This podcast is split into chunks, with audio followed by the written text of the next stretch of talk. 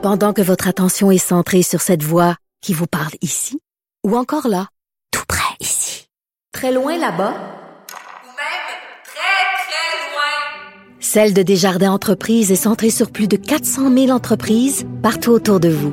Depuis plus de 120 ans, nos équipes dédiées accompagnent les entrepreneurs d'ici à chaque étape pour qu'ils puissent rester centrés sur ce qui compte, la croissance de leur entreprise.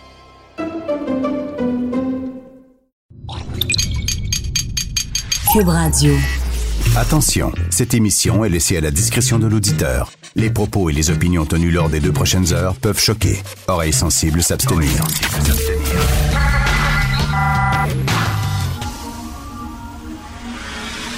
Martino. De 8 à 10. Politiquement incorrect.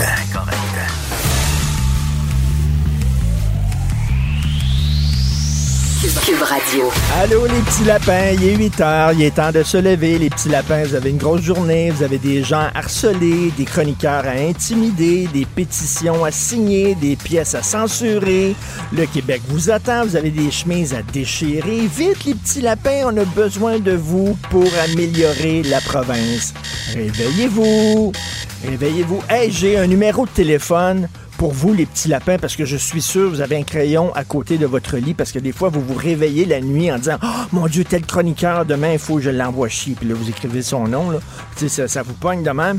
Alors, écoutez, prenez votre, télé- votre, prenez votre crayon et votre calepin. Alors, 514 289 1178 514 289-1178. Ça va être très, très utile pour vous. C'est la Fondation pour l'alphabétisation. Les gens qui savent pas lire. Vous savez, il y a 53% d'analphabètes fonctionnels au Québec, c'est-à-dire des gens qui sont capables de lire un texte, mais qui ne le comprennent pas. 53% c'est vrai, c'est un vrai chiffre. Et je pense que vous faites partie de ça. Je pense que vous avez besoin de cours pour pouvoir comprendre des textes. Alors, mon oncle Richard va vous expliquer un texte qu'il a écrit cette semaine, qui vous a fait capoter avant hier. Martineau, il est transphobe, puis il faut plus qu'il écrive au journal, puis tout ça, puis des pétitions qui circulent, puis vous êtes tout énervés, les petits lapins sont en, sont en furie, les lapins. Alors, mon texte s'appelait L'amour du marginal et c'est inspiré de l'amour du pauvre de Jean Larose. Mais que c'est ça, Jean Larose, disent les petits lapins? Les petits lapins ne connaissent pas ça, Jean Larose. C'est qui c'est ça, Jean Larose? Bon, un essayiste extrêmement important au Québec, qui n'avait pas la langue dans sa poche à l'époque on, on pouvait dire des choses. On pouvait publier des livres, et savez-vous quoi? Les gens débattaient dans le devoir, il y avait des débats, des pour et contre avec des arguments. Tout ça, c'était à l'époque, ben, ben, ben avant vous. Aujourd'hui, vous n'avez plus d'arguments, vous n'avez rien que des insultes. Bon, mais à l'époque, Jean Larose avait fait, il avait écrit un livre qui s'appelait La Petite Noirceur, qui avait vraiment fait un électrochoc au Québec. Et après ça, il a écrit un livre qui s'appelle L'amour du pauvre. Alors, qu'est-ce que disait Jean Larose? Essentiellement, il disait le pauvre, la figure du pauvre, occupe une place extrêmement importante dans l'imaginaire québécois. Pourquoi? Parce que on s'associe aux pauvres. Le pauvre, c'est la victime. C'est celui qui fait pitié. C'est celui qui tire le diable par la queue. Puis c'est comme ça qu'on se voit au Québec, disait Jean Larose. On se voit comme des gens qui sont victimes. Puis on fait pitié.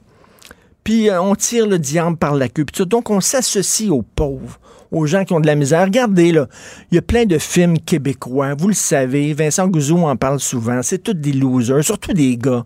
C'est tous des losers, des gens qui sont alcooliques, des pères qui sont absents, euh, qui arrivait chez eux, se faisant engueuler par sa femme, il échappait euh, sa, boîte à outils ses pieds. Cré les petits lapins, vous connaissez pas ça, bon bref.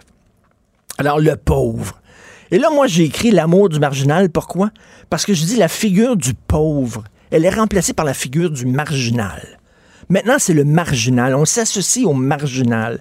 Les Québécois, on est les marginaux du Canada. C'est comme ça qu'on se voit. Et là, je dis comme société, on est toujours à... Vous savez comment ça va vite? Dans notre société, ça va vite, puis on stand vite. Tu sais, on parle de quelque chose, puis après ça, euh, c'est fini, puis on veut chercher la nouvelle affaire. Tu sais, on est les sports extrêmes, là. Les gens qui faisaient du ski à bas, c'est terminé. C'est du parapente. Puis après ça, non, le parapente, c'est terminé. C'est autre chose. On veut tout le temps aller plus loin. Bon, le- les chutes libres en parachute, puis après ça, non, c'est fini, puis ça va être une autre affaire, le, bungee. Mais là, c'est vieux, il n'y a rien là. Dans le marginal aussi, on va... Avant, c'était le gay puis la lesbienne, c'était les marginaux. Maintenant, ben non. Ils se marient. Ils ont des enfants. Ils font comme les gens straight, ils sont rendus plates et vivent en banlieue. Les gays, il n'y a pas plus establishment que ça. Donc, c'est fini. Ça va être quoi le nouveau marginal? Ah, les trans. Transgenres, ça, c'est ça le nouveau marginal. Puis après ça, on se tente, transgenres. Il y en a beaucoup, on en entend beaucoup. Les transgenres enfants, ouh! Ça, c'est la nouvelle affaire. Puis là, après ça, là, on a vu un texte sur les, les, trisomiques drag queens. Là, on dit, c'est ça, c'est tout ce que je disais. C'est tout ce que je disais. On cherche la nouvelle marginalité. Et on se tanne vite, puis on se demande, mon Dieu, après ça, ça va être quoi? Ça va être les lesbiennes aveugles, manchots. It's a fucking joke! Je dis, on est à la recherche des nouveaux marginaux. Et là, je suis transphobe. Je m'excuse, mais c'est de la maladie mentale que vous avez. Vous êtes des malades mentaux, graves et inquiétants. Et là, là, vous savez, connaissez-vous Émilie Dubreuil? C'est une grande, grande journaliste à Radio-Canada. Elle, a fait un reportage extrêmement important sur des gens qui ont changé de sexe, OK? Puis qui le regrettent. Je m'excuse, mais ça existe. C'est des faits, c'est c'est documenté. Elle a fait une recherche, elle, de plusieurs mois. Elle a fait un reportage sur des gens qui regrettent. Elle dit pas qu'il faut arrêter les opérations de transgenre. Elle dit pas ça. Elle dit qu'il y en a, c'est un fait bon. Elle s'est faite rentrer dedans. Un lobby organisé qui ont dit, ils se sont appelés, ils s'écrivent, puis là, elle, on la cible. Elle, on va envoyer plein, plein, plein de courriels à ses boss pour la crisser dehors. Vous êtes des fascistes. Sous vos dehors, tout cute et fin de petits lapins, vous êtes d'inquiétants fascistes. Vous représentez pour moi l'extrême droite. Des gens qui ne veulent plus de débat, qui veulent ferme ta gueule, on veut pas t'entendre, tu n'as plus de, de droit au chapitre. L'affaire, c'est qu'avant, à la gauche, elle était toute seule à parler dans les médias. Maintenant, il y a de plus en plus de voix de droite, puis ça vous fait chier. Puis vous le prenez pas. Puis vous vous ennuyez de l'époque où vous aviez le monopole du discours. Ben, devinez quoi? C'est fini, cette époque-là. Puis on a le droit de parler. Puis ici, dans l'émission Politiquement Incorrect, là, ça va être un oasis de résistance. Je vous le dis, je vous déclare la guerre. Vous, là, qui veulent fermer les... qui veulent qui, des pétitions pour qu'un tel perde sa job, puis que Dominique Moret n'a pas le droit de parrainer des immigrants parce qu'il n'a pas les bonnes opinions, puis tout ça, vous êtes dangereux.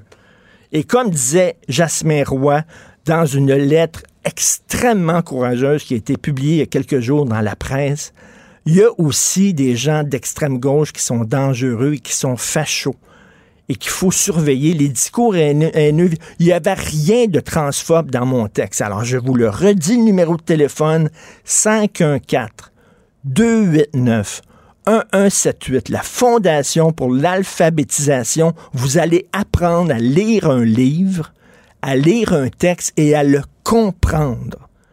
J'ai jamais rien dit contre les transphobes, les transgenres. J'ai dit que les transgenres représentent maintenant la nouvelle figure du pauvre dans l'imaginaire québécois. C'est une analyse de pop sociologie. On peut être contre. On peut dire non, moi je pense pas. Regarde Richard, puis tu avec des arguments? Mais c'est trop pour vous d'arriver avec des arguments. C'est trop vous demander. Vous êtes incapable. Vous, la seule affaire que vous pouvez faire, c'est mange de la merde, femme ta gueule. On devrait le sacrer dehors, c'est tout. C'est pitoyable. C'est tout ce que j'avais à dire. Et vous ne me faites pas peur. Vous voulez, vous me faire peur? Vous voulez me faire fermer la gueule? Vous, vous jetez seulement de l'huile sur mon feu. OK? Et voilà, c'est tout ce que j'ai à dire en ouverture. On s'en va à la pause. Vous écoutez Politiquement Incorrect. Martineau et l'actualité, c'est comme le yin et le yang. Impossible de les dissocier. Politiquement incorrect.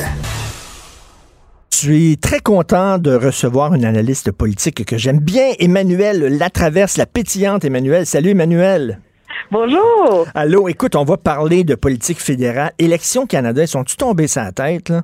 Qu'est-ce qui se passe avec les autres? C'est la question que beaucoup, beaucoup de gens se sont posés dans la dernière semaine parce qu'on a cru pendant quelques jours que finalement les groupes environnementaux ne pourraient pas parler potentiellement de changement climatique, de crainte d'être accusés d'activités partisanes. Mais voyons, non. Non, mais c'est, écoutez, c'est, c'est tordu, c'est surréel, c'est absurde, mais ça illustre aussi à quel point les, les règles électorales euh, finissent par être confuses. Alors, j'explique euh, le fond du débat. Il y a une règle sur la publicité des groupes tiers en campagne électorale. Hein? OK, oui. Donc, un groupe peut pas dépenser plus de 500 dollars en euh, en publicité, que ce soit une publicité face à des candidats ou sur des enjeux, euh, au-delà de 500 dollars, ils doivent s'inscrire. Ça, c'est tout message là, qui vise à contrer un candidat, un parti, etc. Le problème, c'est que euh, les groupes environnementaux, les groupes, euh, tu sais, il y, a y plein de groupes là, qui s'impliquent dans Ben une oui. campagne électorale, euh, se sont fait dire, entre autres, de faire bien attention au sujet de la publicité parce que tout d'un coup, Maxime Bernier, rappelle-toi, est un peu climato-sceptique. Hein? Le Oui. CO2 n'est est naturel, c'est pas une source de pollution. Si les changements climatiques existent, ça fait partie du cycle naturel de la Terre. Et donc, il y a un risque, se sont fait dire les groupes environnementaux, qu'en faisant de la publicité sur ces enjeux-là, ce serait vu comme partisan parce que Maxime Bernier est climato-sceptique. Écoute, C'est j'en tellement fou. j'en reviens pas, Emmanuel. Emmanuel, on. On s'est croisé, Emmanuel, hier, puis tu m'expliquais ça. Et moi, j'avais mal compris ce que tu me disais et je pensais que c'était Maxime Bernier lui-même qui avait demandé qu'on, que Canada ferme la gueule aux groupes environnementaux. Et tu me dis, ben non, même Maxime Bernier trouve ça ridicule. Mais non, et ça a mené sérieusement à des débats assez rigolos. Elisabeth Mick s'est complètement indignée. Sans surprise, la chef du Parti vert a dit, si Maxime Bernier nous dit que c'est bon de fumer pour la santé, on va quand même pas obliger les groupes anti-tabac ou si quelqu'un dit que la Terre est plate. Alors, ça mené à bien des délires. Finalement, Élection Canada a finalement rectifié le tir hier, donc tout le monde peut se calmer. Mais tu vois, ça demeure assez confus là, parce que euh, le directeur des élections dit que euh, qu'il n'y a pas une interdiction de liberté de parole, d'envoyer des messages, euh, d'avoir un site web, de donner des entrevues. Et euh, le seul secteur où les, les, les groupes doivent s'enregistrer, c'est si la publicité est payée. Mais là, même si elle est payée, il y a des règles. Et c'est là que ça se complique finalement. C'est que donc, oui, les environnementalistes, équitaires, tout le monde, etc., vont pouvoir continuer à parler de changement climatique, Ben, mais leur publicité euh, va quand même être soumise à la règle des 500 dollars et, euh, et ça c'est une loi qui est en place depuis plus de 20 ans. Mais ça enlève pas, je dirais, tout le malaise autour de ça. Pourquoi? Parce que il y a les règles de Revenu Canada aussi.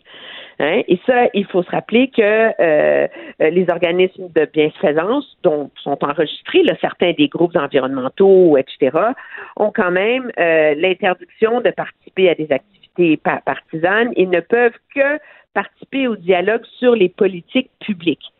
Et là, la crainte de tous et chacun, c'est que si tu es vu comme partisan par Élection Canada en termes de publicité, ben que là, c'est Revenu c'est- Canada qui court après. Alors, Mais tu sais, comme équitaire, quand même très, très délicat, tu sais. Équiterre, là, bon, je pense que c'est un organisme qui n'a pas vraiment d'allégeance politique. Bon, on sait bien que Équiterre, je pense que les gens d'Équiterre, ils préfèrent que ce soit le Parti vert ou Justin Trudeau qui gagne plutôt que les conservateurs. Mais je veux dire, lorsqu'ils parlent de réchauffement de la planète, là, ils prennent pas parti pour une formation politique plutôt qu'une autre, là. Voyons. Ben non, absolument, mais euh, on se moque beaucoup là, d'Élection Canada parce que ça a Ben quand oui. même mené à une certaine dérive, là, cette interprétation tellement stricte des règles à cause d'un candidat qui, pour l'instant, euh, demeure quand même extrêmement marginal. Mais je te rappellerai que euh, lors de la dernière campagne électorale au Québec, il y a eu un débat semblable. Lorsque, justement, je pense que c'est Équiterre fait un genre, avait l'habitude de faire un genre de, de bulletin, là, tu sais, pour chaque parti, Oui. euh, basé sur des questionnaires qui étaient envoyés et il s'était fait dire qu'il ne pouvait pas euh, donner les notes comme il voulait le faire et s'en servir dans des envois massifs de la publicité pour la même raison, parce que ce serait vu comme étant partisan. Alors, il y a, il y a je pense que ça soulève le fait que pour encadrer les règles de dépenses électorales au Canada, pour qu'on soit pas un free-for-all comme aux États-Unis où n'importe qui peut mettre de l'argent, mais les règles sont strictes, mais ça mène quand même à des zones euh, très, très grises. Je pense pas que ça va fondamentalement maintenant changer la nature du débat dans la prochaine élection on va en parler d'environnement, je peux te le prédire. Ben oui. Mais euh, il y a une leçon et malgré la, la mise au point d'Élections Canada, de l'Agence du revenu, de tout le monde dans la journée de, de hier, ça envoie un gros message rouge, là, pensez-y bien à ces groupes-là sur la façon dont ils vont participer euh, au débat électoral dans les dans les prochaines En, semaines. en tout cas, euh, trop d'encadrement, c'est peut-être comme pas assez d'encadrement. là. Il faudrait avoir un juste milieu. Écoute, là, les libéraux, là, bon, qui ont reçu euh, vraiment une tape sur les doigts par le commissaire à l'éthique, un rapport dévastateur. C'est quoi la suite pour les libéraux? Ben, la suite, pour l'instant, euh, c'est quand même la, la suite la immédiate, ça va se passer à 13 heures à Ottawa, où députés conservateurs, députés néo-démocrates ont demandé que le comité de, de l'éthique, la Chambre des communes, puisse entendre justement le commissaire à l'éthique, euh, M. Dion, parler et témoigner sur son rapport pour qu'on puisse lui poser des questions, etc. Donc ça, ce serait certainement une façon euh, de garder cette histoire en vie, mais il y a aussi, je peux dirais, des éclaircissements importants à avoir de sa part parce que faut pas oublier que de un, dans son rapport, il fait état du fait qu'il y a des gens qu'il n'a pas pu interviewer, jusqu'à neuf témoins qui l'ont sollicité pour dire qu'ils avaient des informations au sujet de cet enjeu-là, des discussions, des pressions qui ont été exercées par l'entourage de M. Trudeau sur la procureure générale Jodie Wilson-Raybould dans le dossier de SNC Lavalin, mais que ces gens-là n'ont pas pu témoigner parce que le gouvernement a refusé de lever le secret des délibérations du Conseil des ministres autour de euh, de cet enjeu-là. Et donc, pourquoi est-ce qu'on l'a fait pour une partie du débat, mais pas pour l'ensemble? Pourquoi est-ce que le gouvernement a décidé donc d'interdire à ces gens-là de parler. Euh, Monsieur Dion était très fâché, le commissaire à l'éthique, il dit que ça va à, à l'encontre de ses pouvoirs et de sa capacité de mener une enquête. Donc, il y a beaucoup d'éléments, tu vois, dans cette histoire-là qui pourraient alimenter, qui, je pense, vont au cœur de pourquoi elle est grave et sérieuse. Là. C'est pas seulement euh, le premier ministre a tapé du pied, a voulu protéger des jobs, et c'est ce qu'on voit dans le rapport du commissaire à l'éthique. C'est le fait que c'est une ingérence qui est grave, que de protéger des, des jobs n'est pas vu légalement comme étant une raison suffisante là, pour C'est-à-dire, intervenir, c'est-à-dire Emmanuel, la, la fin justifie pas les moyens. C'est Ben, ça? Exactement. Mais le problème, bien sûr, c'est que les libéraux sont majoritaires sur ce comité-là. Là. Et Ah jusqu'ici, ils ont toujours réussi à faire le strict minimum. Rappelle-toi, oui, on a entendu Jodie Wilson-Raybould, on a entendu Gerald Butts, mais là, là, quand il fallait creuser un peu plus fort, là, hop, c'était fini, on n'en parlait plus, on en avait assez. Est-ce que vraiment ils vont vouloir ouvrir euh, cette canne de verre, ce nœud de vipère, appelle-le comme tu veux, euh, à quelques semaines du déclenchement des, déclenchement des élections, j'en doute beaucoup. Euh, et donc, euh, probablement un autre effort pour euh, mettre le couvercle sur la marmite. Encore qu'il pourrait changer d'idée. Supposément, les députés sont libres hein, sur les comités. C'est pas le bureau du premier ministre. Mais Emmanuel, c'est drôle, tu sais, quand on parle de deux solitudes, c'est incroyable comment cette histoire-là, SNC-Lavalin, est perçue différemment selon, selon que tu sois au Québec ou dans le reste du Canada. Dans le reste du Canada, on dit c'est une ingérence impardonnable. Au Québec, on dit oui, mais quand même, c'était pour une, une bonne fin, c'est quand même, là, tu sais, c'était pour protéger des jobs. Donc, on est un peu plus complaisant là-dessus au Québec. Oui, très certainement. Puis là, je pense que le message de M. Trudeau a beaucoup mieux passé. La défense de M. Trudeau, comme quoi ça valait la peine, sa ministre avait mal fait son travail, etc., etc. C'est vrai, n'a pas été reçu de la même façon, mais je pense que c'est là que le rapport du commissaire à l'éthique est important. À quoi ça sert? Je veux dire, je suis pas juriste, je suis pas spécialiste du droit international, euh, pénal, toi non plus. C'est malgré tous nos efforts pour se renseigner, c'est on n'est pas apte à Mm. trancher le fond de ces questions-là. Pourquoi est-ce qu'on a un commissaire à l'éthique? C'est parce que cette personne-là est spécialisée et a les outils pour rendre un verdict sur le comportement de nos élus. Et moi, je me dis, si on a un commissaire à l'éthique, c'est qu'il est compétent. Et si lui a jugé que le comportement de M. Trudeau, de, euh, de ses conseillers euh, était grave, a enfreint les règles, était une atteinte à l'indépendance judiciaire et que l'argument de sauver des jobs ne peut pas être invoqué dans ce dossier-là, mais je pense qu'il faut en tenir compte. Là. Et c'est ça qui est mmh, important. mmh. Sauf que le pari des libéraux, bien sûr, c'est de dire le mal est fait, on a déjà payé, les gens vont passer à autre chose, puis objectivement, en campagne électorale, ils vont pas voter sur un comportement inapproprié, mais sur ce qui touche leur vie, etc., etc.. Tout à fait. Écoute, euh, en terminant, tu veux nous parler de ce dossier passionnant de Jihadi Jack. Fascinant cette Ben histoire-là. oui. Je rappelle à, à nos auditeurs, il s'appelle Jack Letts. C'est à toute fin pratique un Britannique. Là. Il est né en Angleterre, il a grandi en Angleterre, il a la citoyenneté canadienne parce que ses parents sont canadiens.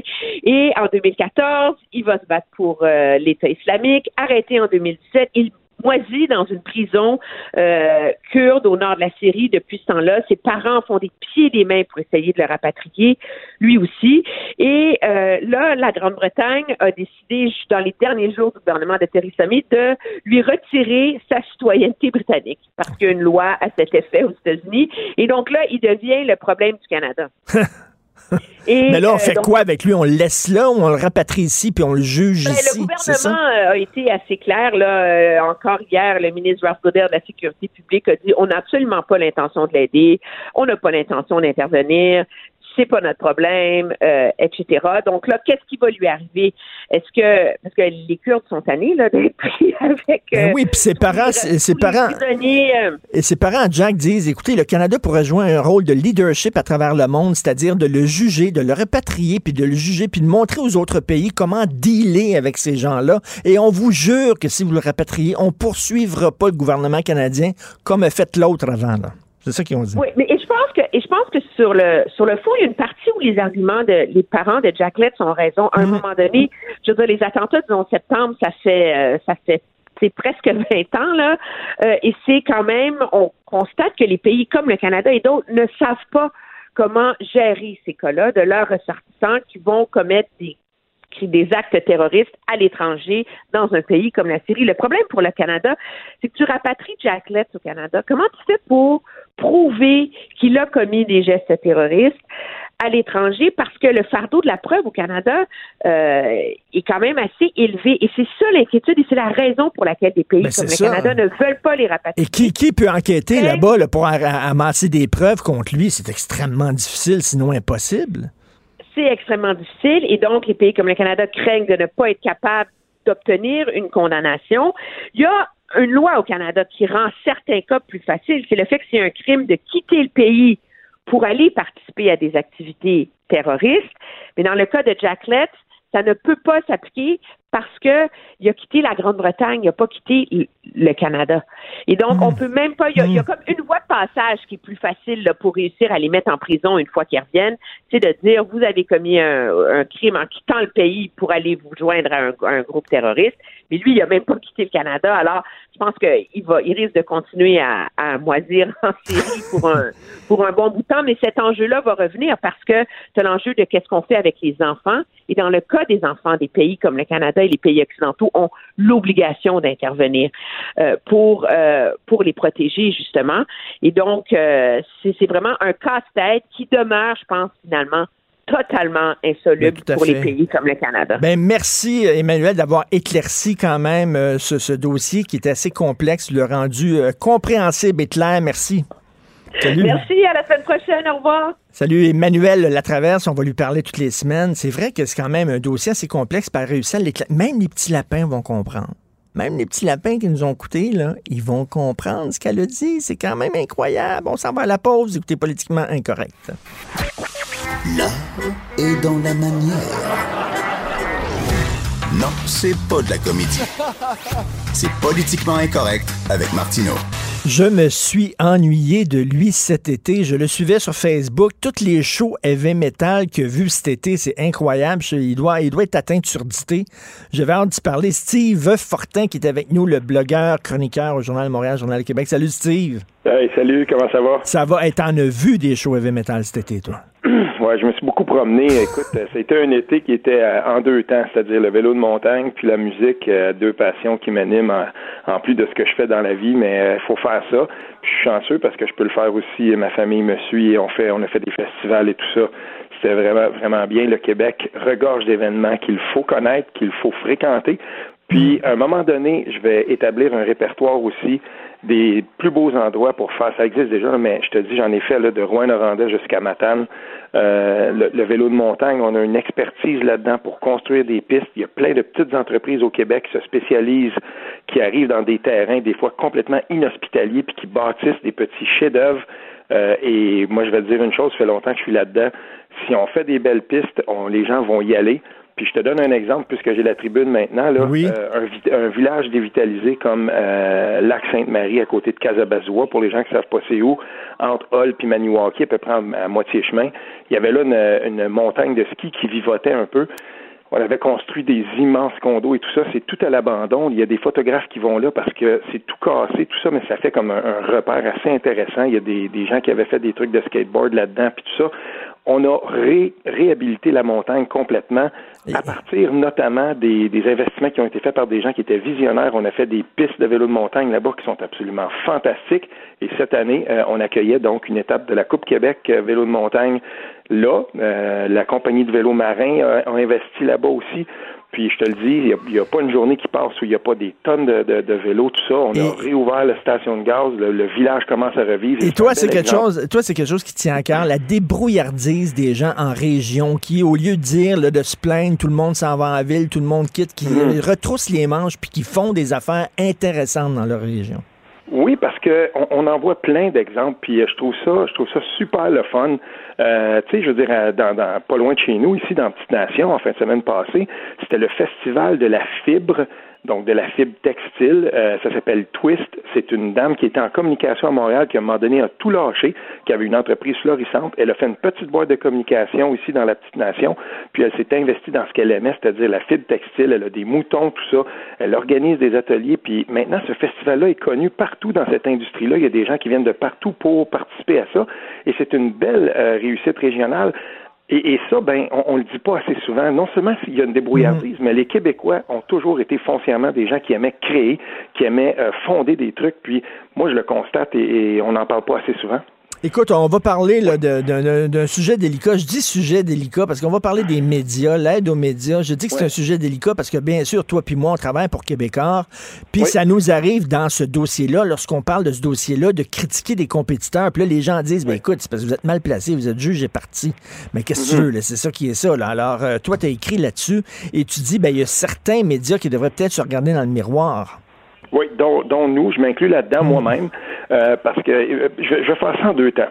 Premièrement, euh, il y a quelque chose qui s'est passé, puis j'en ai discuté avec différentes personnes euh, dans, dans, dans qui, qui, qui, sont dans cette industrie-là, des fois qui ont déjà été puis qui n'y sont plus. Il y a quelque chose qui s'est passé avec le temps, euh, si on veut, là, dans, dans l'industrie des médias, euh, c'est la, la, la, la, prépondérance, l'importance qu'on a accordée euh, à, à l'opinion versus mmh. à l'information. Puis je vais te parler d'un monsieur que, que, que j'apprécie particulièrement. il s'appelle Monsieur Pierre Allard. C'est un ancien, c'est un ancien éditorialiste au journal le droit.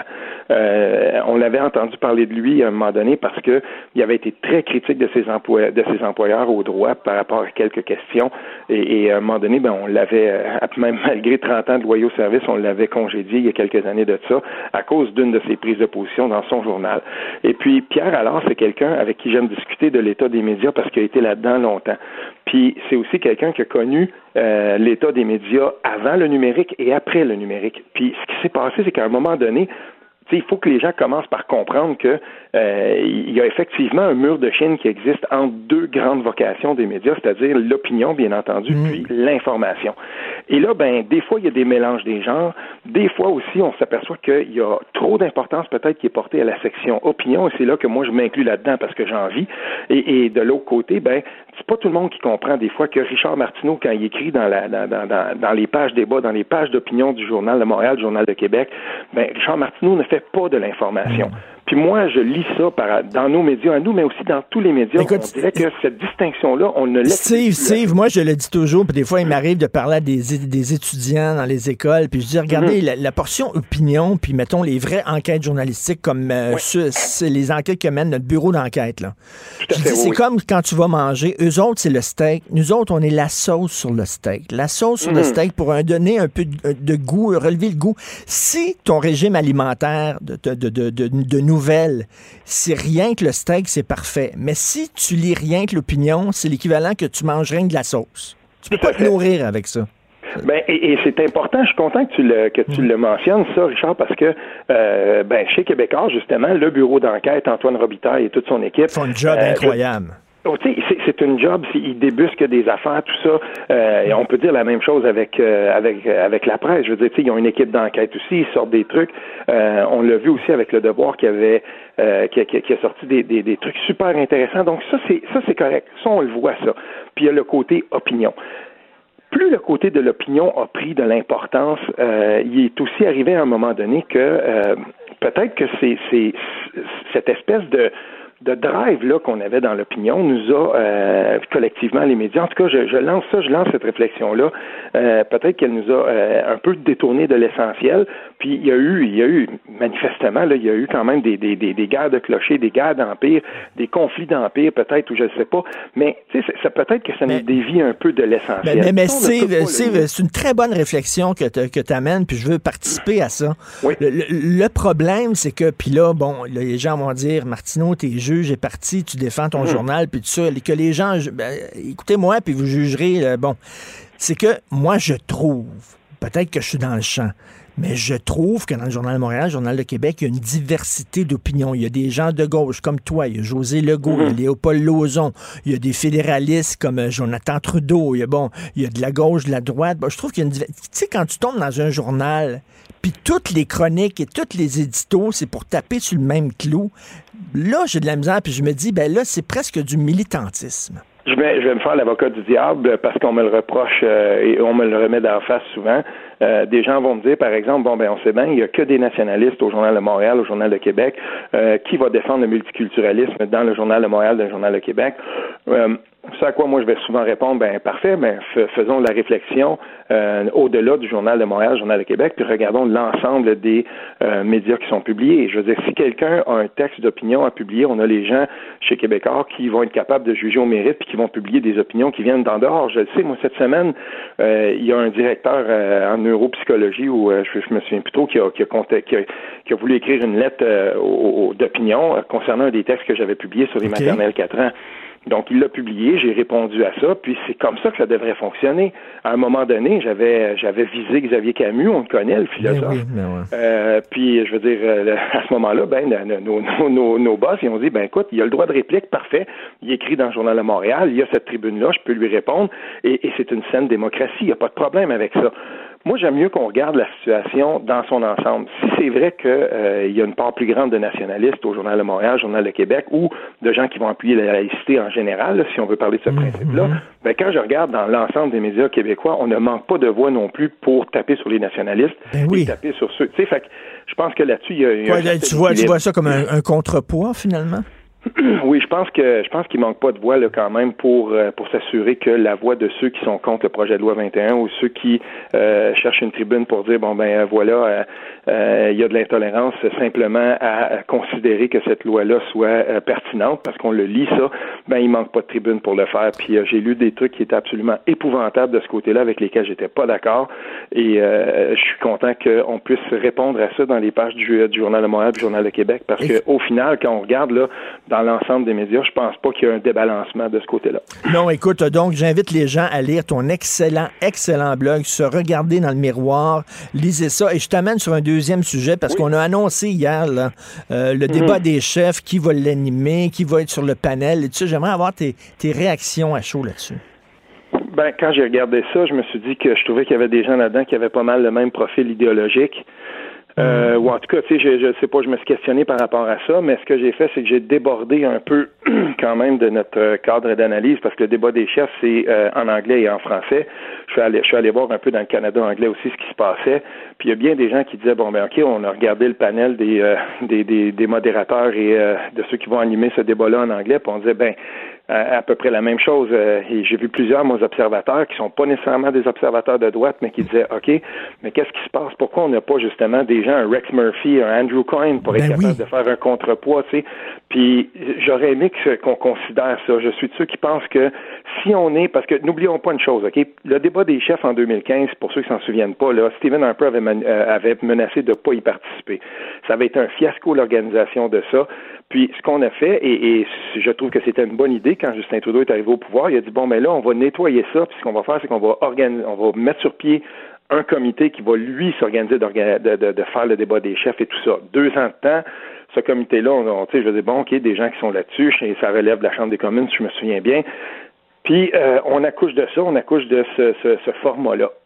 Donc là, maintenant, moi, quand je regarde ceux qui sont là, je me disais tout simplement, ben, il me semble que ça aurait été le fun qu'il y ait des voix euh, un peu discordantes là, là-dedans, Ben ou en oui. quelqu'un pour graffiner un peu. Tu sais, moi, j'aurais, j'aurais vu, je le sais, on va me dire non, ça n'a pas de bon sens, mais moi, j'aurais vu Lise Ravary là-dedans. C'est, j'aurais vu euh, quelqu'un qui arrive, euh, je veux dire, elle écrit aux gazettes, elle a déjà écrit chez nous, elle écrit maintenant euh, ailleurs, elle est à Cube, elle- je veux dire, elle est à, au 98.5. C'est pourquoi, pourquoi pas justement quelqu'un qui va, euh, qui va égratigner, qui va sortir un peu de, euh, de- du profil idéologique des gens qui sont là présentement. Et écoute, dernière question rapidement. Maxime, selon toi, est-ce que tu aimerais le voir, toi, au débat des chefs, Maxime Bernier? Moi, je l'ai dit, j'aimerais ça qu'il soit là pour la simple et bonne raison que il il serait temps euh, que ce monsieur-là ait à s'expliquer euh, à grande échelle sur ses prises de position. Pour ceux qui suivent, euh, pour ceux qui étaient peut-être là euh, en camping ou qui, étaient en vacances puis qui étaient sur le bord d'un lac puis on dit ben écoute là, euh, nous là, la politique on suit pas trop ça. Il y a eu un débat, il y a eu un sondage qui a été fait dans le comté de Maxime Bernier puis je veux dire lui puis le, le, le conservateur là-bas sont nez à nez selon le ça a été fait la semaine passée fait que c'est pas très vieux. Et moi, je me dis, ben écoutez, si on veut que Maxime Bernier conserve son poste et même qu'il présente des candidats un peu partout, pourquoi ne, pourquoi ne pas exposer son argumentaire au plus grand nombre? Puis moi, je pense que euh, si on le faisait, ça, si on le force à s'expliquer devant le plus grand nombre sur ses positions comme telles, euh, je pense que Maxime, Maxime Bernier sera une étoile filante puis qu'on on en entendra plus parler après. Peut-être qu'il a tout intérêt, lui, à pas faire le débat. Moi, je pense que oui, c'est sans farce. euh, je sais qu'il veut être là puis qu'il veut qu'il veut profiter de la visibilité, mais sans farce, OK, qu'on le fasse, qu'on lui donne la tribune puis qu'on le laisse trébucher tout simplement parce que Ben oui. euh, il y a certaines des positions de, de, de lui, de ses candidats. euh, si on est capable de faire un gros procès d'intention au Bloc québécois parce qu'on on veut présenter André Parizeau qui a un passé communiste, euh, moi je vais dire une chose, qu'on laisse, qu'on laisse Maxime Bernier s'expliquer sur ses positions, vous allez voir que ça durera pas longtemps. Ben, tout à fait. Merci beaucoup, Steve. Très content de te reparler. Merci. OK, ben moi aussi, salut à toi. Steve Fortin.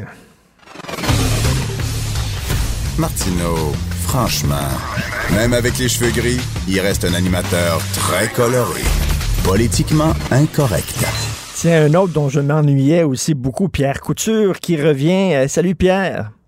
Richard. Alors, euh, chroniqueur euh, économique, entre autres. Écoute, on a deux sujets. Bien sûr, on va revenir sur la crise des médias, sur Capital Média, puis tout ça. Mais avant, là, Oui.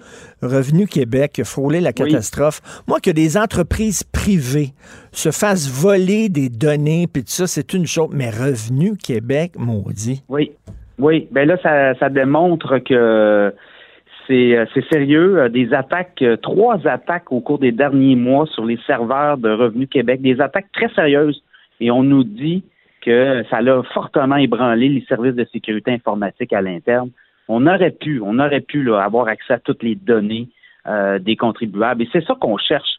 Et quand on parle avec les spécialistes, ben écoutez, euh, on est le Canada est en guerre commerciale avec Ben oui. plusieurs pays, mais la Chine, entre autres, l'affaire de Huawei, là, où, euh, Wang Mengzhou, là, qui, qui est euh, détention à sa, sa résidence de Vancouver, les Américains veulent l'extrader. Euh, la Chine n'est pas très contente et euh, ce qu'on nous dit là, avec les experts euh, qui connaissent très bien le milieu informatique, ben, ils nous disent que les hackers chinois sont très actifs pour essayer de déstabiliser actuellement tout ce qui est canadien, Parce tout que, ce qui est euh, québécois. ben, Pierre, il y a des gens qui peuvent nous écouter en disant c'est de la théorie du complot, mais c'est pas vrai. En, en Russie puis en Chine, là, il y a des centaines de hackers qui sont payés par le Oui. gouvernement pour justement faire ce genre d'opération-là. C'est vrai, ça, là. Bon, oui, non, tu sais, on est on n'est pas dans la fiction là. Et quand euh, je parlais avec Paul Laurier, qui est un ancien enquêteur de la SQ, qui a sa propre firme informatique, qui travaille lui avec plein d'entreprises, plein de ministères qui sont aux prises avec tous ces hackers là à chaque jour, des attaques perpétrées. J'avais écrit un texte aussi sur Hydro-Québec hein, euh, au début où là où Hydro-Québec nous disait effectivement on a au moins on a plusieurs centaines de, de- de- d'événements, cyber-événements par jour, mais au moins une, une attaque solide là, par jour sur les réseaux pour essayer de déstabiliser. Alors écoutez, si euh, Hydro-Québec est une cible, imaginez Revenu Québec où là, il y a des données sensibles. Et c'est, des guerres de pays, hein. C'est plus long, on s'envoie plus des missiles par la tête. On essaie de- d'aller chercher des données commerciales pour essayer de voir dans tel secteur, telle compagnie, telle chose. C'est des données stratégiques, c'est de l'espionnage, c'est du haut niveau. Et euh, Revenu Québec, ben, ils doivent quand même, eux, Mais- jouer dans cette, euh, dans cette partie-là. Mais là, avoir. euh, euh, la question, c'est qu'il y a des gens qui disent, ben Revenu Québec n'a pas protégé mes données, fait que je vais les poursuivre. Puis là, euh, des, des poursuites, est-ce qu'il va y avoir des poursuites contre Revenu Québec? Ben Puis de toute façon, poursuivre René- euh, euh, Revenu Québec, c'est c'est nous.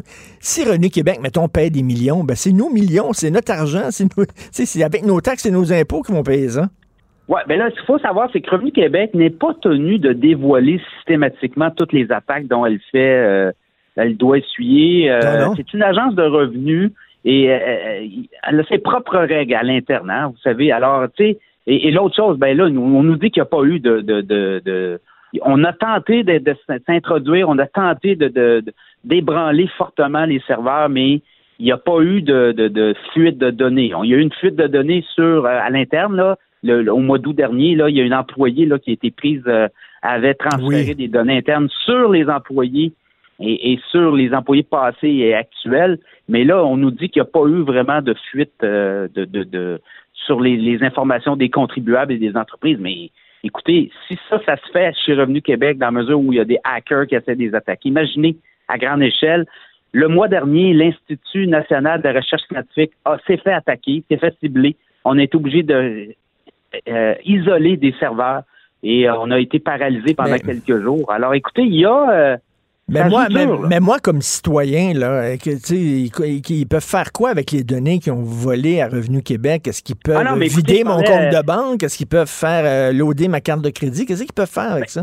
Non, mais ça va plus loin que ça. C'est qu'on peut savoir s'il y a des entreprises qui veulent savoir, par exemple, on, on négocie des accords commerciaux avec des pays. On veut savoir pour les médicaments, qui prend des médicaments, qui a accès à telle donnée. On entrecoupe plein de données, puis on est capable d'avoir des données sur euh, au niveau économique.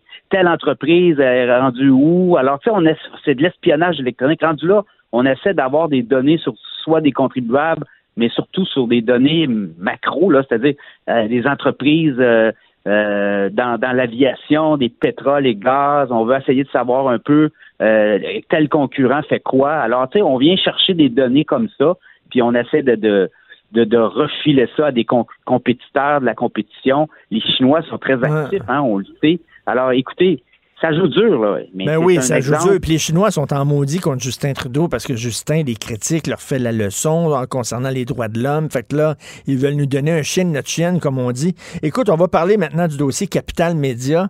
Tu dis que finalement, les démarrais s'en sont sortis à bon compte là, parce qu'ils étaient, ils étaient dans la merde avec ces journaux-là. Fait qu'ils ont refilé ça à Martin Cochon, qui, il faut le rappeler, hein, et, et l'ancien, l'ancien majordome de M. Desmarais. Là. Oui, un ancien ministre de la Justice aussi, un ancien politicien qui avait aucune idée là, dans quoi il s'embarquait euh, au niveau des médias. On y a refilé, puis c'est ça que les gens, les experts nous disaient, on y a refilé quand même six journaux euh, avec des lourdes structures. Y hein, a-tu fonds payé ça? Y a-tu payé ça une pièce, lui? On n'a aucune idée parce qu'on n'a jamais dévoilé le montant de la transaction. Parce que lui, là, lui, là, tout seul, je m'excuse, mais il avait, il avait pas les épaules assez solides pour acheter tout ça, parce qu'on le sait qu'un an avant d'acheter ces journaux-là, il avait réhypothéqué sa maison pour 1,2 Voilà. million de dollars. là. Il n'y avait pas une scène, Voilà. ce gars-là. Et là, ben, on joue dans des sphères où tu as centaines d'employés, tu as des fonds de pension à gérer, tu as des lourdes structures, tu as des restructurations à faire. Les Desmarais n'ont pas fait aucune restructuration au sein de leurs journaux. Mhm. On a refilé ça à Martin Cochon. Et euh, lui, euh, tu sais, les experts disent il a fait ce qu'il a pu avec les, les, munitions qu'on y avait données. On y avait pas donné grand-chose. Et là, aujourd'hui, bon, on se retrouve avec euh, six journaux au bord de la faillite. Qu'est-ce qui va arriver? Euh, beaucoup, beaucoup de questions, des repreneurs potentiels, mais voyez-vous, les repreneurs potentiels, ça prend beaucoup de fric, là. On a des fonds de pension. Regardez, là, au soleil, le fonds de pension est à 80% au niveau euh, euh, de la solvabilité. Le repreneur devra mettre du fric dans le fonds de pension aussi. Alors, c'est toutes des questions. Euh, Puis en même qui temps, en même temps, dire- là, qui va acheter ça? Je veux dire, y a-tu vraiment de l'argent à faire avec ces journaux-là actuellement? Là, il y a Pierre-Carl Pelado qui semblerait intéressé, puis Alexandre Taillefer, jusqu'à maintenant. Là. Oui. Oui, ben il y a la, la FTQ qui dit qu'il pourrait donner un coup de main, la CSN, ça pourrait être peut-être une euh, euh, on parle peut-être que les employés pourraient racheter les journaux, faire une espèce de coopérative. Mais écoutez, là, le modèle d'affaires est très difficile si tu n'as pas un environnement où tu peux tirer des revenus en convergence. Euh, C'était un peu le problème qu'on a identifié dans le cas des, des journaux de Jessica là, qui avaient été euh, vendus à Groupe Capital Média. C'était seulement de la presse écrite. Il n'y avait pas de revenus à côté Mmh, sur d'autres mmh. plateformes. Écoutez, moi, j'ai travaillé au Soleil pendant 13 ans et euh, en 2014, lorsque j'ai quitté, il n'y avait pas encore d'application euh, cellulaire. On, Oui, on, mais, on donnait mais justement. Pierre, justement, ça, c'est des entreprises qui ont vu la vague technologique arriver. Ils sont pas aveugles. Ils l'ont vu arriver, ils n'ont rien fait. Ils se sont assis sur leur cul, comme l'industrie du taxi, qui a rien fait. Puis que, quand la vague les a frappés bien raides, là, ça broye, puis ça se tourne vers le gouvernement en disant aidez-nous. Mais qu'est-ce que vous avez fait, vous, pour préparer l'avenir? Vous avez rien fait, Mais vous n'avez pas restructuré, tu sais. Dans le cas de- des journaux de Jessica, là, euh, tout l'argent allait à la presse. Hein. Euh, le but était de sortir une presse euh, euh, plus là avec la tablette et les autres journaux, là, les, comme on appelait ça, les colonies à l'époque, là, les colonies pompaient le fric. Et quand il y avait plus d'argent à faire avec les colonies, on leur filait ça à Martin Cochon et c'était terminé. Et, et pendant longtemps, là, les sites, là, les sites Le Soleil, La Nouvelliste, La Tribune étaient hébergés sous la presse.ca. Donc, au niveau de la visibilité médiatique, on avait manqué le bateau de Montréal. là. et c'était un choc de culture. hein. Quand la presse a acheté ces journaux-là, là, il y avait un clash de culture. Euh, le grand patron, euh, c'était Crevier. M. Oui. Crevier arrivait, là, puis là, bon, vous allez faire ci, vous allez faire ça. C'était dicté de Montréal. Il n'y avait pas de... On n'avait pas laissé euh, beaucoup de place, là. Oui, à- je me souviens aussi, je me souviens lorsque Alain Dubuc avait été euh, envoyé à Québec pour piloter, Oui, je pense, le soleil, il avait été très mal accueilli. Les gens, ils l'avaient pas pris à Québec. là. Ben, ça avait été une drôle de, de clash et euh, au début, la presse injectait de l'argent dans le soleil, puis à un moment donné, ils ont dit non, c'est assez, là, c'est correct. On va, on mais, va faire autre mais chose. en même temps, Guy Crevier, là, veut dire, quelle mauvaise décision qu'il a pris hein, de se débarrasser totalement du papier. C'était beaucoup trop tôt parce qu'il y a beaucoup de gens qui tiennent encore au papier, au journal papier. Puis deuxièmement, la tablette, là, quand tu y penses comme faux, là, les ventes de tablettes à l'international, ça chute parce que, comme je le dis souvent, les jeunes, ils ont un téléphone cellulaire, puis ils ont un ordinateur à la maison. L'entre-deux, la tablette, là, ils s'en vendent de moins en moins. Donc, ça a été là, catastrophique, ce virage-là, pour la presse. Ben, ça coûtait des millions, là. Euh, Pour les démarrer, là, euh, ils ont pompé beaucoup de fric dans cette plateforme-là qui n'a pas généré. On devait en vendre partout sur la planète. Ton- la seule, la seule autre euh, groupe de presse qui a acheté euh, cette, euh, cette, cette euh, plateforme technologique, c'est le Toronto Star et ils l'ont abandonné. Ben oui, ils l'ont abandonné. Il n'y a personne qui a voulu se lancer parce que c'était trop lourd, trop coûteux. Et euh, aujourd'hui, ben, euh, voyez-vous, la presse plus, ben, il n'y a plus de papier. Et là, bon, on est pris encore dans un modèle. Les démarrants ont mis 50 millions. Ils ont dit c'est fini. Nous, on ne met plus une scène dans, dans la presse. Et là, ben, la presse pourrait demander de l'aide de l'État aussi. C'est dommage, Alors, là. C'est dommage, là. C'est pas parce que, tu sais, même si c'est des compétiteurs, moi, j'adore les journaux, puis je trouve qu'un journal qui ferme, c'est une catastrophe. Et de voir des collègues, des confrères, puis Non, des non, consoeurs de l'autre côté qui, qui, euh, qui vont perdre peut-être leur job, il n'y a rien d'amusant là-dedans, là. Pas en tout. Il n'y a, personne qui se réjouit. Non. On pense à nos collègues, mais euh, le mot de la fin, je pense, c'est euh, Michel Nadeau qui dit l'industrie du papier, là, le, le- le modèle d'affaires des journaux est à revoir complètement, une structure très lourde, et ça va impliquer des changements euh, drastiques. Et ça prend aussi des revenus sur plusieurs plateformes pour générer une convergence. Alors, écoutez, est-ce que ces journaux-là vont trouver preneur? On nous dit que le syndic parle, de- ça prend un repreneur au rein solide. Et tu sais, si on, on donne ces journaux-là à des gens d'une communauté, puis après un an, on est obligé encore de faire des opérations de sauvetage, euh, ça sera, on ne sera pas plus avancé. Alors, je pense qu'il va y avoir une commission parlementaire et il va y avoir un programme d'aide que le gouvernement du Québec va annoncer aussi. Là. Alors, le programme fédéral, lui, rentre en fonction le 1er janvier 2020. Alors, tout ça ensemble, on va peut-être voir, euh, euh, voir naître des nouveaux joueurs, peut-être des nouveaux groupes euh, à suivre. Écoute, on va se reparler, on va suivre ça parce qu'on va se reparler euh, deux fois euh, par semaine. Euh, merci beaucoup, trois fois par semaine. Tiens, c'est une bonne nouvelle. Bon retour, euh, Pierre. Merci beaucoup. Salut, Richard. Salut, Pierre Couture. On s'en va tout de suite à la pause. Vous écoutez Politiquement Incorrect. Martino, le seul qui peut tourner à droite sur la rouge à Montréal. Politiquement incorrect. Mais c'est politiquement correct de l'écouter. Je vais revenir euh, rapidement sur les détransitionneurs. Ça, c'est les gens qui ont changé de sexe et qui le regrettent. Et je disais que Émilie Dubreuil de Radio-Canada avait fait un reportage très courageux s'est fait ramasser sous prétexte qu'elle était transphobe. Il y en a beaucoup, des, des transitionneurs et euh, des gens qui changent de sexe, puis finalement qui disent, ben, c'est quoi, c'est moins drôle que je pensais, puis je pense que c'était une passe que je traversais, puis je le regrette, etc. C'est pour ça qu'il y a des gens qui disent, tu sais, les jeunes, qui veulent changer de sexe, on dit, ben oui, ben oui, ils sont mal dans leur peau, il faut les aider. Il y a des gens qui disent, attendez une minute, là. Attendez, ils sont jeunes, ils sont encore mêlés, là. Hein, Ils savent pas encore qui ils sont, ce qu'ils veulent. Peut-être que c'est pas un service à leur rendre de les aider à changer de sexe alors que c'est encore tout flou dans leur tête. Et il y a une chercheure américaine très sérieuse, très réputée dans son domaine, qui a fait une recherche justement sur des jeunes qui ont changé de sexe. Puis elle a dit, elle est arrivée avec sa recherche tout à fait objective en disant, ben, il y a beaucoup de jeunes qui ont décidé de changer de sexe à cause de la pression sociale, ce qu'on appelle le peer pressure.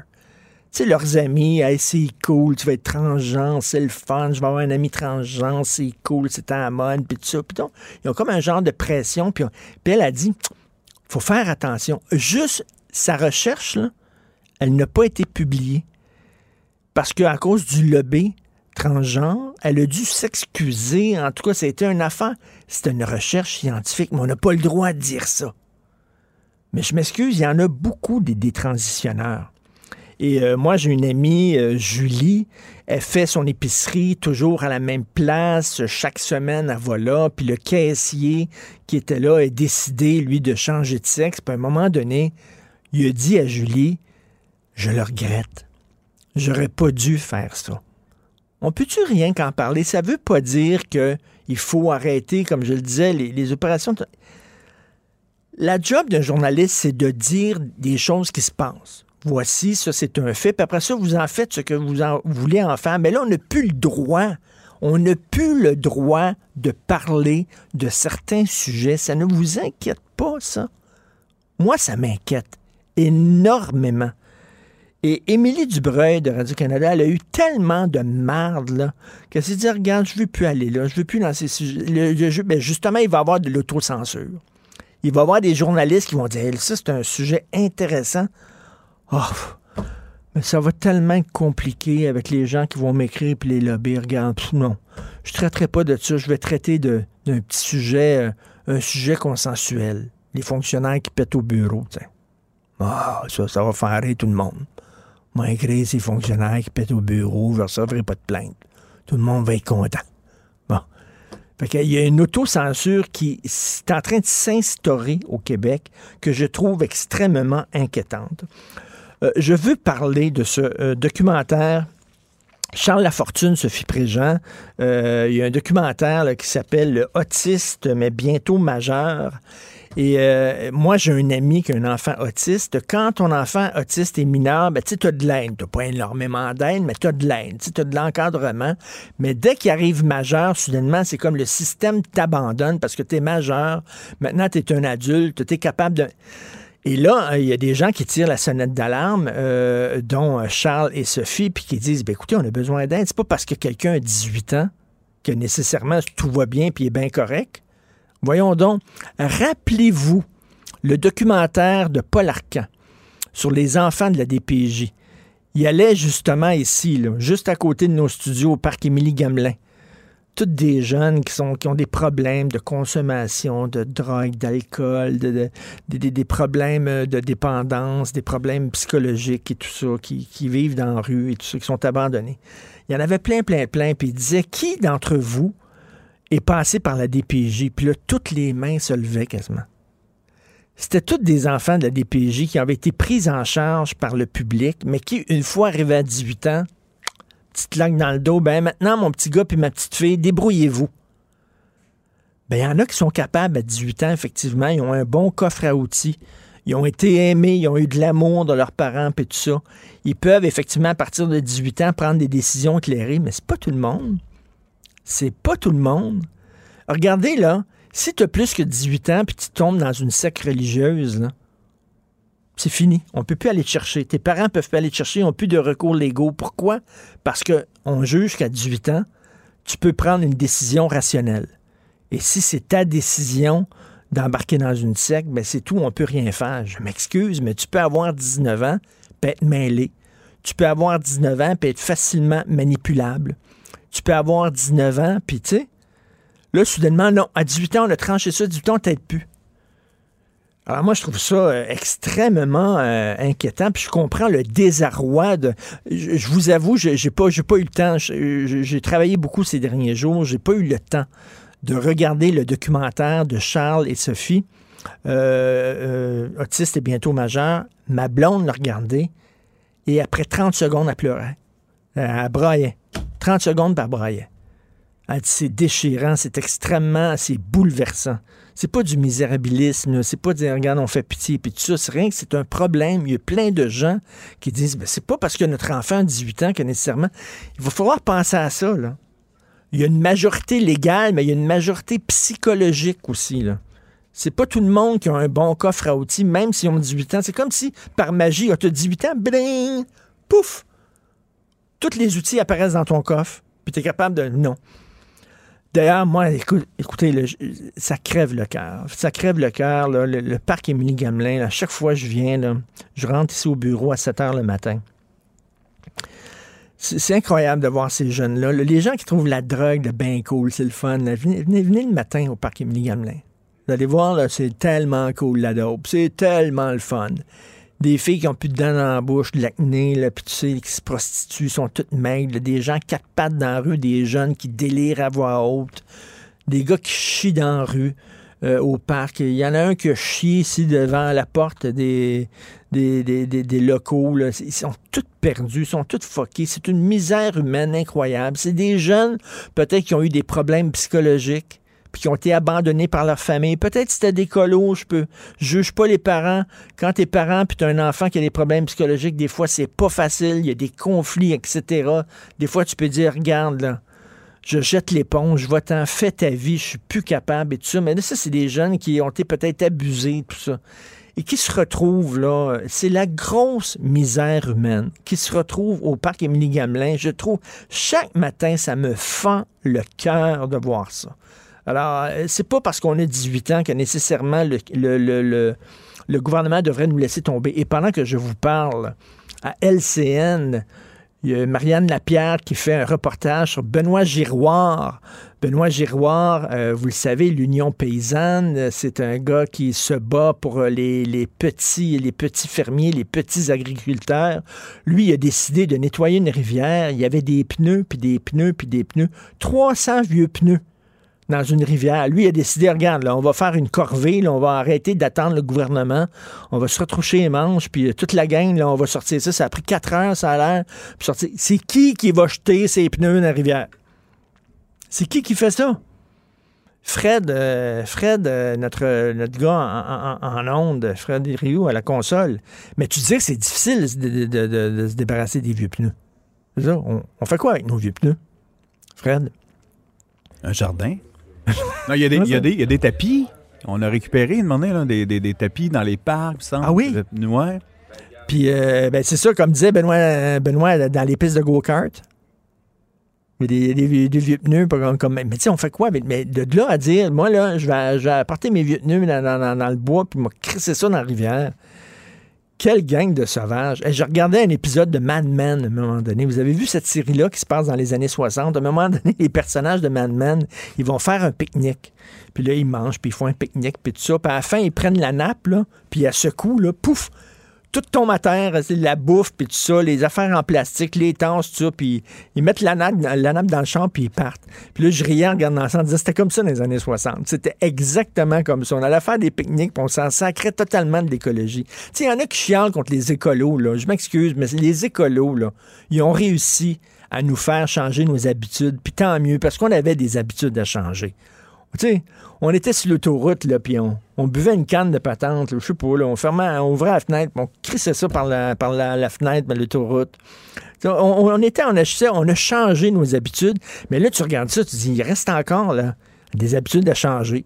Prendre tes pneus puis sacrer ça dans la rivière, quand même. Des balançoires, on peut faire des balançoires. Oh, des balançoires! Ouais, mais après en avoir fait deux, trois, quatre, là. euh, C'est vrai, les balançoires. Tout le monde, là. Ben oui. Pas évident, en tout cas. Hey, après la pause, on va parler à quelqu'un de courageux. Jasmin Roy, qui a décidé, oui, il y a des discours haineux qui viennent de la droite.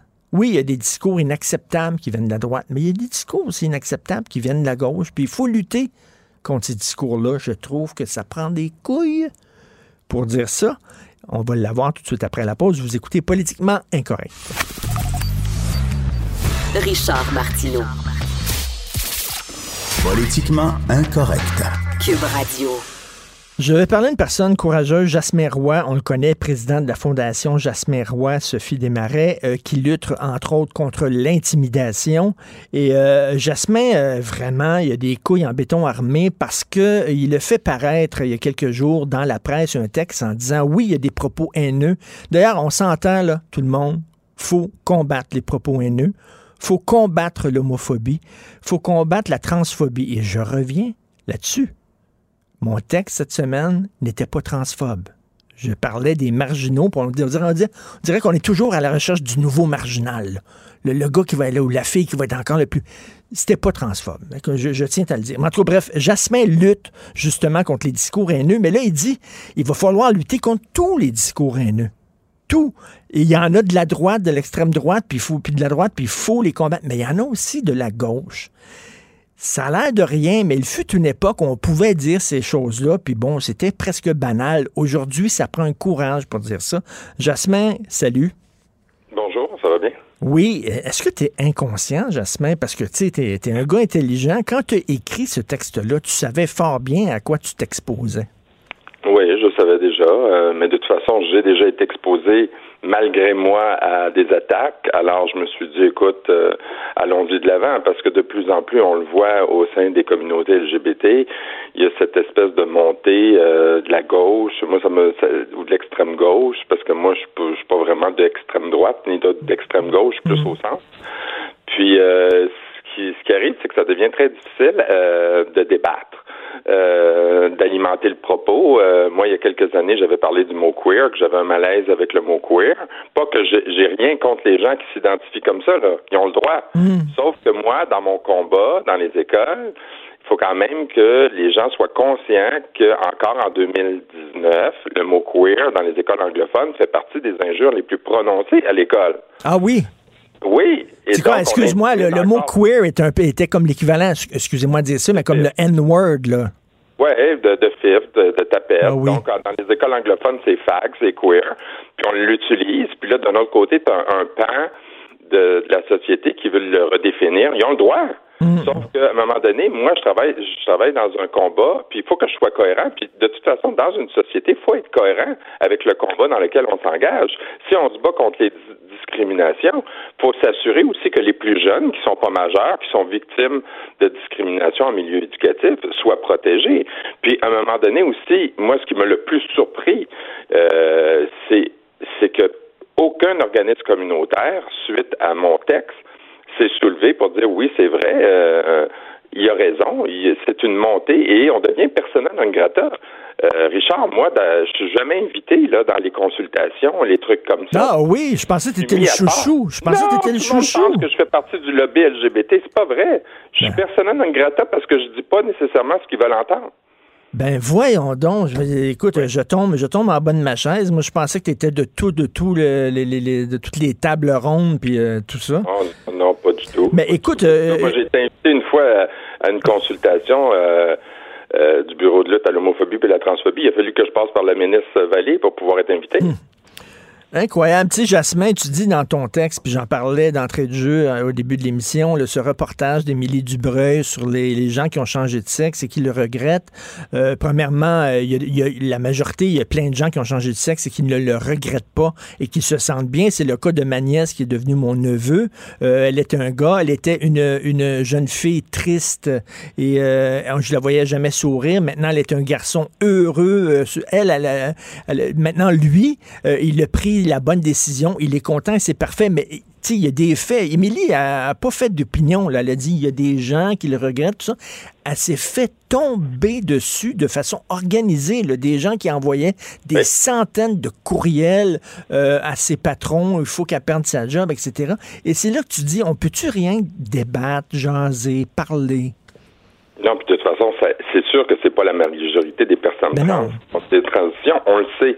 Mais est-ce qu'on peut aborder le sujet sans être agressé, sans être menacé, sans être injurié, sans avoir des propos? Moi, c'est effrayant là, les propos que j'ai reçus. Puis moi, ce qui me fait le plus, ce qui me fait le plus réagir de de de de, de, de toute cette dénonciation contre l'extrême droite, c'est que moi, je suis presque pas victime de ça. Je suis beaucoup plus victime de l'extrême gauche LGBT. Ben écoute, qui s'en prend à Jasmin Roy? Ben voyons donc, s'il y a quelqu'un qui lutte contre l'intimidation au Québec, c'est bien toi. Si quelqu'un qui lutte pour l'ouverture au Québec, c'est bien toi. Ben oui, je sais, mais tu as quand même des groupes qui disent que je suis déconnecté, que je suis une- un vieux gay blanc privilégié, ça, ça revient souvent, que j'ai fait mon temps puis que je devrais laisser ma place.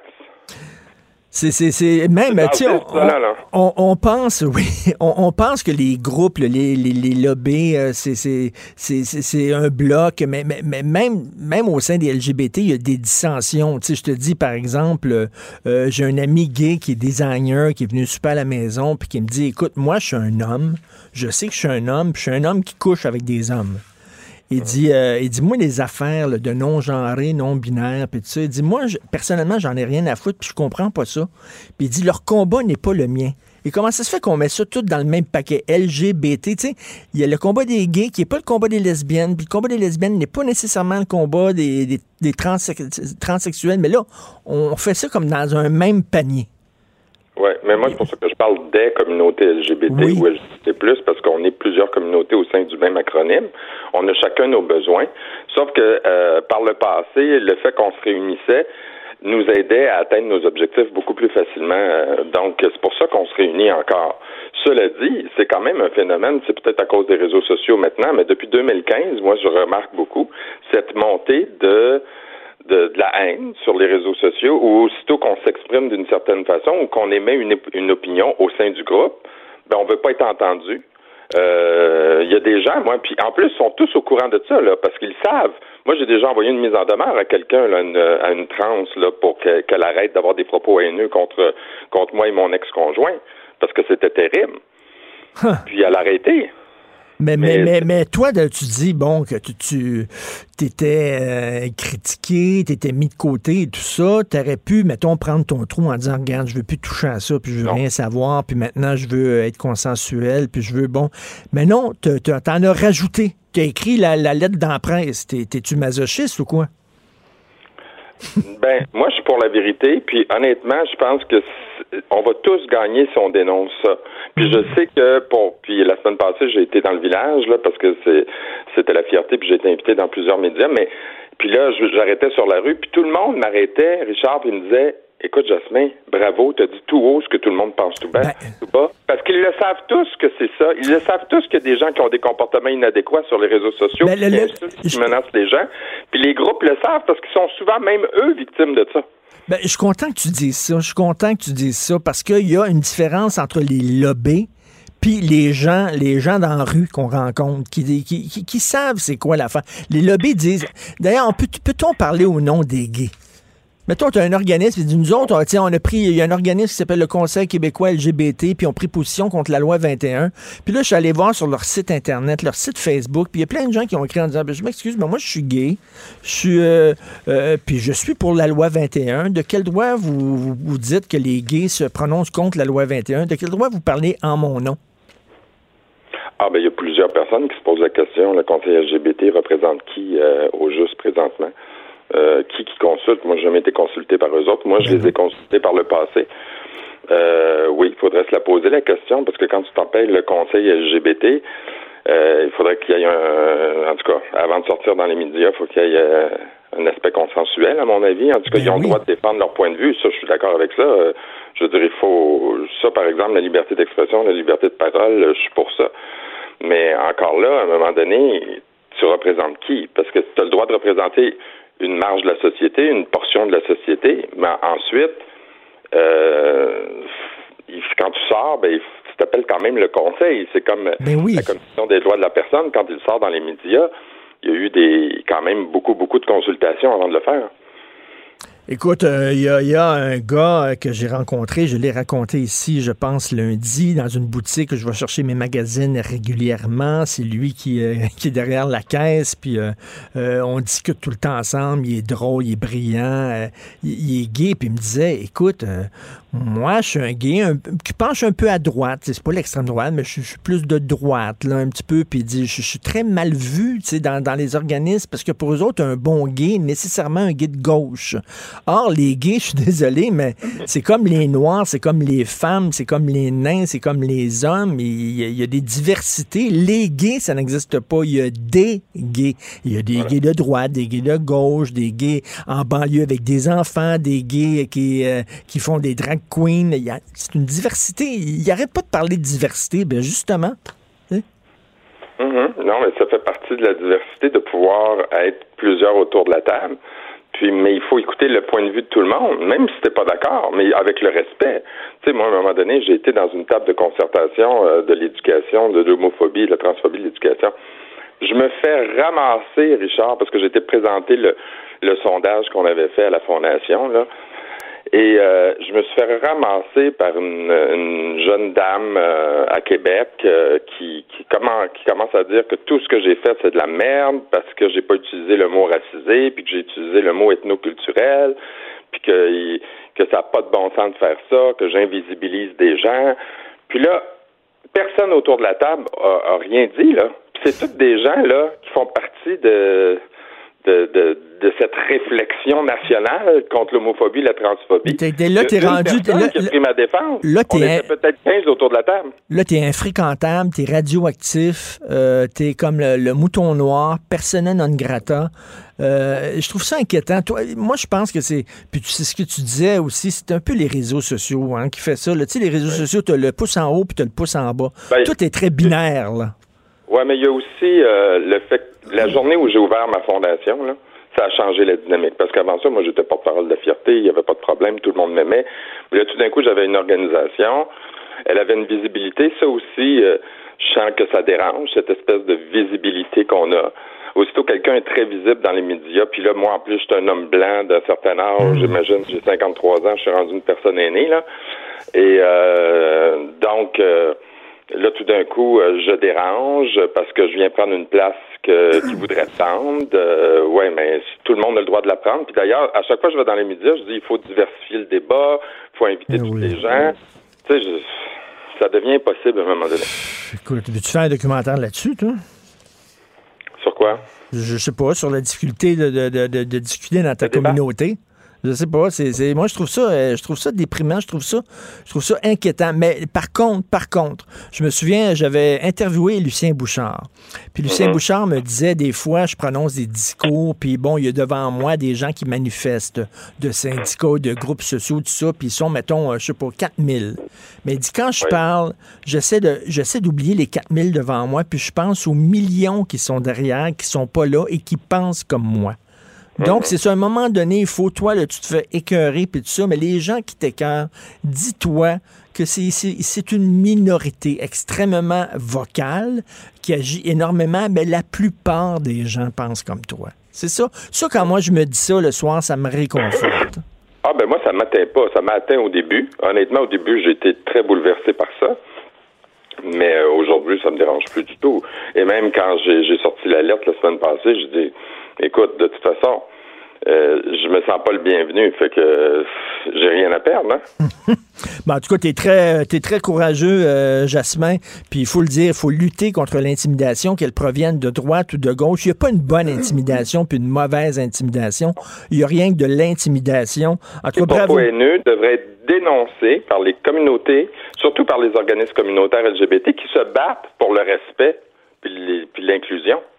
C'est, il devrait le dénoncer au sein du groupe. Ça veut dire là, ça suffit. On se parle plus comme ça. On fait plus ça aux gens. C'est parce que ça n'a pas de bon sens. Mais tu, tu, vois pas demander le respect puis pas le donner aux autres. Mais tu vois à quel, à quel point on est dans une, dans une époque bizarre parce que il me semble que ça tombe sous le sens que tu dis, mais là ça, ça fait controverse. Alors que Ah selon ouais, moi ça tombe sous le sens. C'est bizarre. Ben, je me fais dire, ben, tu sais, c'est des groupes qui sont isolés, qui sont vulnérables. Ben oui, mais moi aussi, quand j'étais jeune, j'étais isolé et vulnérable. Sais, aujourd'hui, ça va mieux. C'est parce que j'ai travaillé, je me suis battu, euh, j'ai, j'ai, j'ai, j'ai- je me suis assis à des tables, j'ai essayé de convaincre les gens. Je les ai pas envoyés chier. Exactement. Tout à fait. Essayer de faire des compromis, puis travailler avec les gens et discuter plutôt que de dire, moi, je te démonise, je veux rien savoir de toi. Ton texte s'appelle Propos haineux, l'extrême gauche LGBT. Allez lire ça, euh, bien sûr, euh, sur euh, la presse plus. Merci, Jasmin, puis chapeau. Merci, Richard. Merci. On a Christian Dufour, euh, notre ami Christian Dufour, euh, avec qui on va discuter chaque semaine. On l'a eu en début de semaine. C'était pas sa chronique, c'était pour son livre que vous devez absolument lire sur la proportionnelle. Mais là, il est avec nous, Christian. Bon, c'était Bonjour. un le premier à animer une émission de radio sur les gays, faut le dire. Oui, en 80, en Faut le 80, dire. 81, ouais, à Québec. ouais. Qu'est-ce que tu penses des propos de, de Jasmin? Tu l'as écouté tantôt? puis- Ben, ça ça m'étonne pas, euh, euh, vraiment. Ça- me rappelait, en fait, quelque chose d'anecdotique, mais qui remonte à, à mes débuts à Québec, dans la ville de Québec. Écoute, ça fait 30 ans de ça. Et il y a quelqu'un que je connaissais qui est assez sympathique, qui s'occupait beaucoup de la préservation du... du, qui s'intéressait beaucoup de la préservation du Vieux-Québec. Et il y avait eu l'idée de génie de créer un comité de préservation du Vieux-Québec. Et ils étaient deux ou trois dans le comité. Deux, je pense. Et écoute, juste à partir du moment où ils sont devenus un comité, ils ont été invités partout. On les voyait à la télévision, dans les journaux, ils étaient interviewés. Donc, c'est le phénomène. Quand tu te mets en groupe, tout de suite, ça te donne une crédibilité. Puis là, ben, tu te considères en. Euh, tu as la permission de parler au nom des autres. Cet élément-là. Puis l'autre élément, l'intimidation, ben, c'est clair que c'est dans la période actuelle euh, inévitable. Moi, dans mon combat contre la proportionnelle, c'est clair que je me, je me prépare à me faire très attaquer. Je voyais juste ce matin un, un tweet euh, où on disait Christian Dufour, ma louve préférée des SS, en fait. Donc, je pense qu'il faut, il faut, il faut s'endurcir. On n'a pas le choix. Si tu as accès aux, médias, il faut que tu t'endurcisses. Comme tu le dis, il faut que tu réalises que ça représente pas la majorité des gens, qui sont des gens raisonnables et indécents. Euh, les réseaux sociaux, malheureusement, c'est trop souvent le sol et le, le- le- le sombre et fol royaume des, des- des gens euh, incultes, grossiers et, et- et méchants. Ça fait partie de la réalité, mais je trouve que ça fait bien de le dénoncer. C'est très révélateur que Jasmin Roy lui-même se fasse euh, attaquer parce qu'il n'a pas employé le mot racisé. C'est n'importe quoi. C'est n'importe quoi. C'est n'importe quoi. C'est de l'intolérance. En fait, c'est des gens, en fait, qui sont très intolérants. C'est un phénomène, en fait, qui ressemble un peu, moi je le dis, je sais que c'est un gros mot, un peu au fascisme, en fait, euh, où on se part de beaux idéaux, en fait, pour écœurer le monde, opprimer les gens. La liberté d'expression, c'est pas juste la liberté de dire des choses gentilles. On peut même se tromper. C'est ça qu'on oublie, là. On peut même se tromper, on peut... Mais on est rendu... Moi, je défends beaucoup, beaucoup la liberté d'expression. Moi, je suis gay, entre autres choses, comme moi, je me reconnais pas dans les revendications euh, des, des groupes gays actuellement, parce que moi, je crois en la marginalité. Je trouve qu'il y a quelque chose de fécond dans la marginalité, et c'est ça qui est remis en cause. C'est qu'on veut plus que personne soit marginal. L'étude, on en avait parlé ici, l'étude de, de la journaliste là, admirable Émilie Dubois de Radio-Canada montrait que dans le phénomène, à un moment donné, des transgenres, il y avait une espèce de refus de l'homosexualité euh, dans- chez certains cas parce qu'on voulait comme devenir normal, si tu veux. Donc, euh, mais c'est C'est-à-dire, euh, mettons, un gars, il disait si j'ai une attirance sexuelle vis-à-vis des gars, je dois être une fille. Exactement. Donc, Donc- je donc, deviens c'est- donc je deviens une fille. C'est ce qu'elle est mis. C'est c'est paradoxal. Euh, c'est comme ça. Mais comme m'aurait dit mon père, Christian, on est en 2019. Il faut vivre avec ça, mais, mais sans durcir surtout là. Mais, mais écoute, il y a une paresse de la part des gouvernements qui disent ben là, on a parlé à la Ligue des Noirs du Québec. Fait qu'on a les Noirs avec nous. Tu comprends? C'est facile pour eux autres. là. Ils ont, ils ont des, il y a des organismes qui disent de parler au nom des minorités. Fait que le gouvernement, il n'a pas à se péter à la tête. Il dit on a fait venir à notre table ronde euh, la Ligue des Noirs, la Ligue des gays, la Ligue des femmes. Fait que finalement, on a tout le monde avec nous Tu autres. as parfaitement ra- raison, c'est très facile. Et pas juste les gouvernements, les grosses corporations. Je sais pas si tu remarques à quel point, dès qu'une grosse compagnie, en fait, euh, euh, dans une publicité, en fait, euh, va, va, va, je sais pas trop, moi, va montrer une femme de façon trop se- se- sexée, tout ça, ben là, tout de suite, il y a des gens qui vont se lever, qui vont protester au nom des femmes, la Ligue des femmes, je vois trop. Et, et là, tout de suite, les grosses compagnies vont se coucher, vont s'excuser. sais. Euh, c'est la facilité, c'est la lâcheté, en fait, de Tout notre à fait. société. Écoute, on veut parler. Toi, c'est. Je, je veux parler de la, de la vie. Je ne vais pas parler de politique cette semaine parce que je n'ai pas encore raccroché, en fait.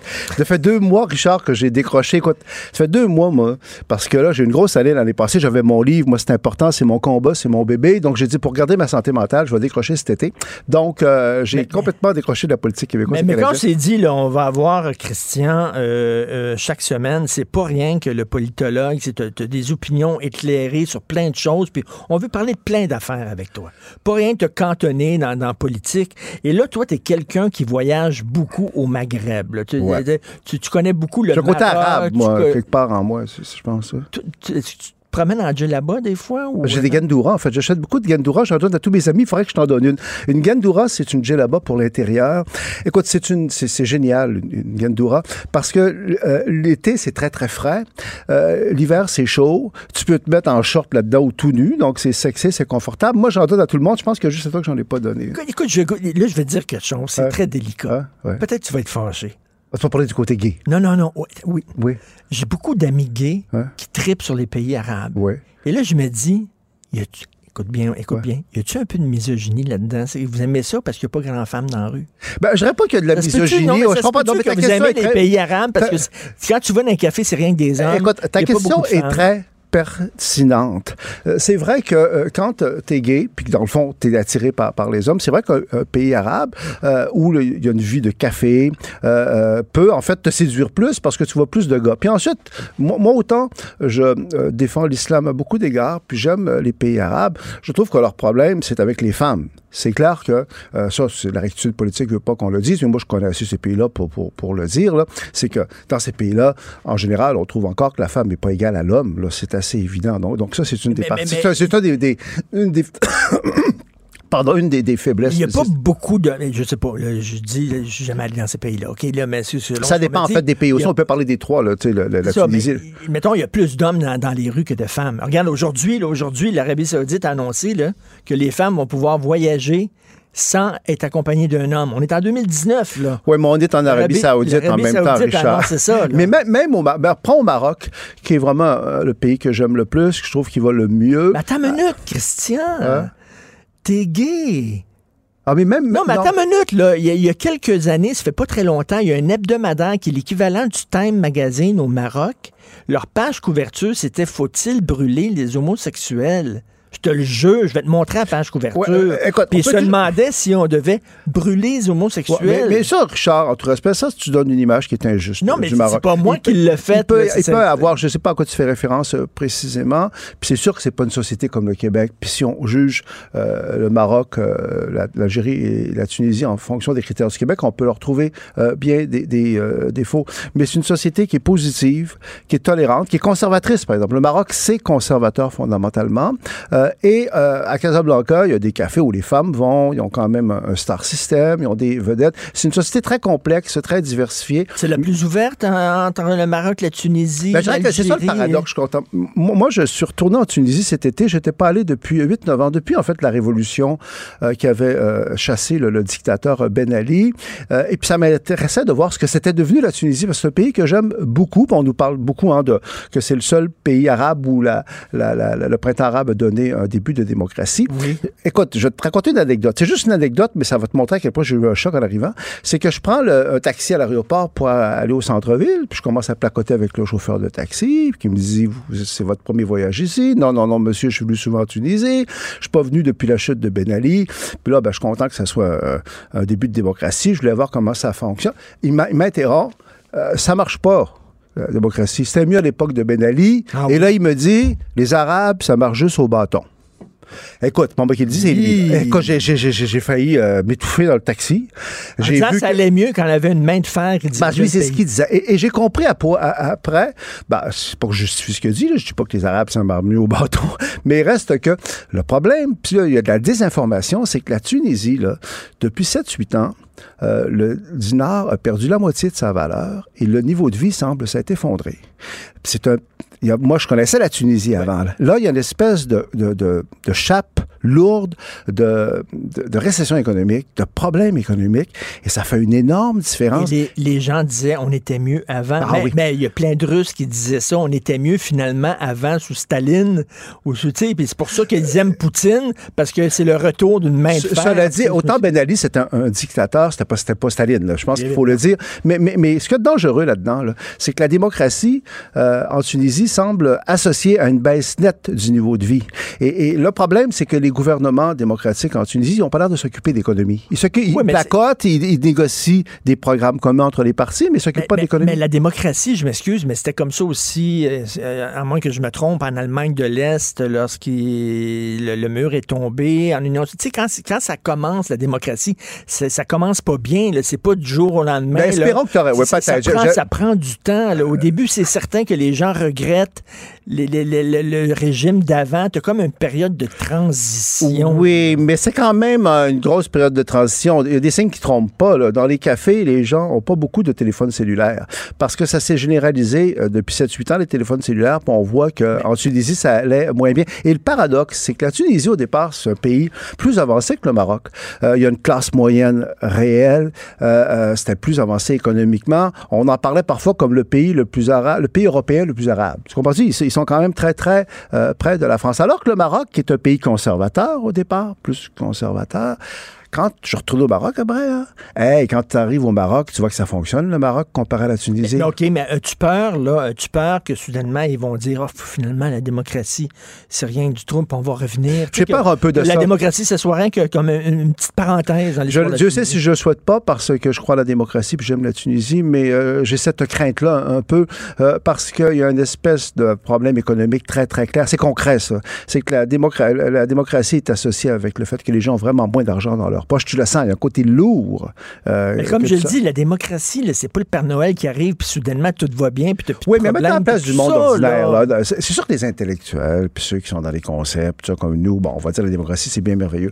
Mais pour le Tunisien ordinaire, là, puis ça, c'est ce que j'ai senti à Tunis, une lourdeur, là. Que, que- remarque, pour un touriste, c'est merveilleux, ça coûte rien. Ça coûte deux fois moins cher que 7-8 ans. Alors que le Maroc, qui est une monarchie, tous mes amis progressistes trouvent ça bien épouvantable parce que c'est une monarchie, c'est épouvantable les monarchies, puis c'est bien conservateur. Le Maroc, il y a un équilibre. Ils sont conservateurs, c'est vrai, mais ils sont ouverts. Ils sont positifs, puis ils sont modérés. Et ils n'ont pas de pétrole. Une des, des forces... Moi, un de mes amis à Agadir, à l'hôtel où je vais tout le temps, l'hôtel de la Petite je les adore, les gérants, c'est des gens d'un certain âge. Un m'avait dit, vous savez, M. Dufour, la chance du Maroc, là, on n'a pas de pétrole. Puis ça, ça nous amène à l'Algérie. Donc, personne euh, s'occupe de nous. Non, Personne non, c'est parce qu'on a une vraie économie. On a, le Maroc, c'est un pays qui est pas riche, il y a trop de pauvreté, mais c'est une vraie économie. Et ça, ça contraste avec l'Algérie. L'Algérie, le niveau de vie est plus élevé, mais c'est totalement artificiel. 97% Richard, 97% des exportations, c'est du pétrole et du gaz en Algérie. L'Algérie produit rien. Puis là, actuellement, ils ont un niveau de vie. Puis là, ils ont fait leur... leur, euh, ils, ont, ils ont- ils ont- ils ont mis dehors Bouteflika. Puis ça s'est bien fait, c'était modéré. À un moment donné, quand ils vont arriver au bout de leur pétrole, Ben là, c'est très fragile. Puis aussi en quand, quand Algérie... toute ton économie repose sur une affaire, Exactement. Puis en plus de ça, en Algérie, en tout respect pour les Algériens peut-être qui nous écoutent, ces temps-ci, le travail n'est pas très valorisé. Hein, Il y a comme, euh, euh, on disait longtemps, l'Algérie, c'est un pays riche avec euh, des, des gens pauvres. Mais là, on a distribué quand même la richesse à la population. Il y a quand même un tas d'emplois dans la fonction publique qui sont plus ou moins bidons. Là.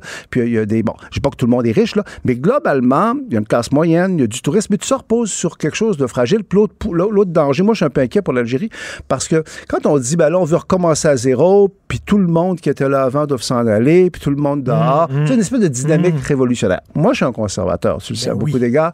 Et dans ce sens-là, c'est un réformiste et non Exactement. Moi, je crois que moi, je crois que j'aime la reine d'Angleterre, que tout le monde déteste. Puis je trouve que le, le- le- le Maroc, dans ce sens-là, parce que c'était le, le 20 ans.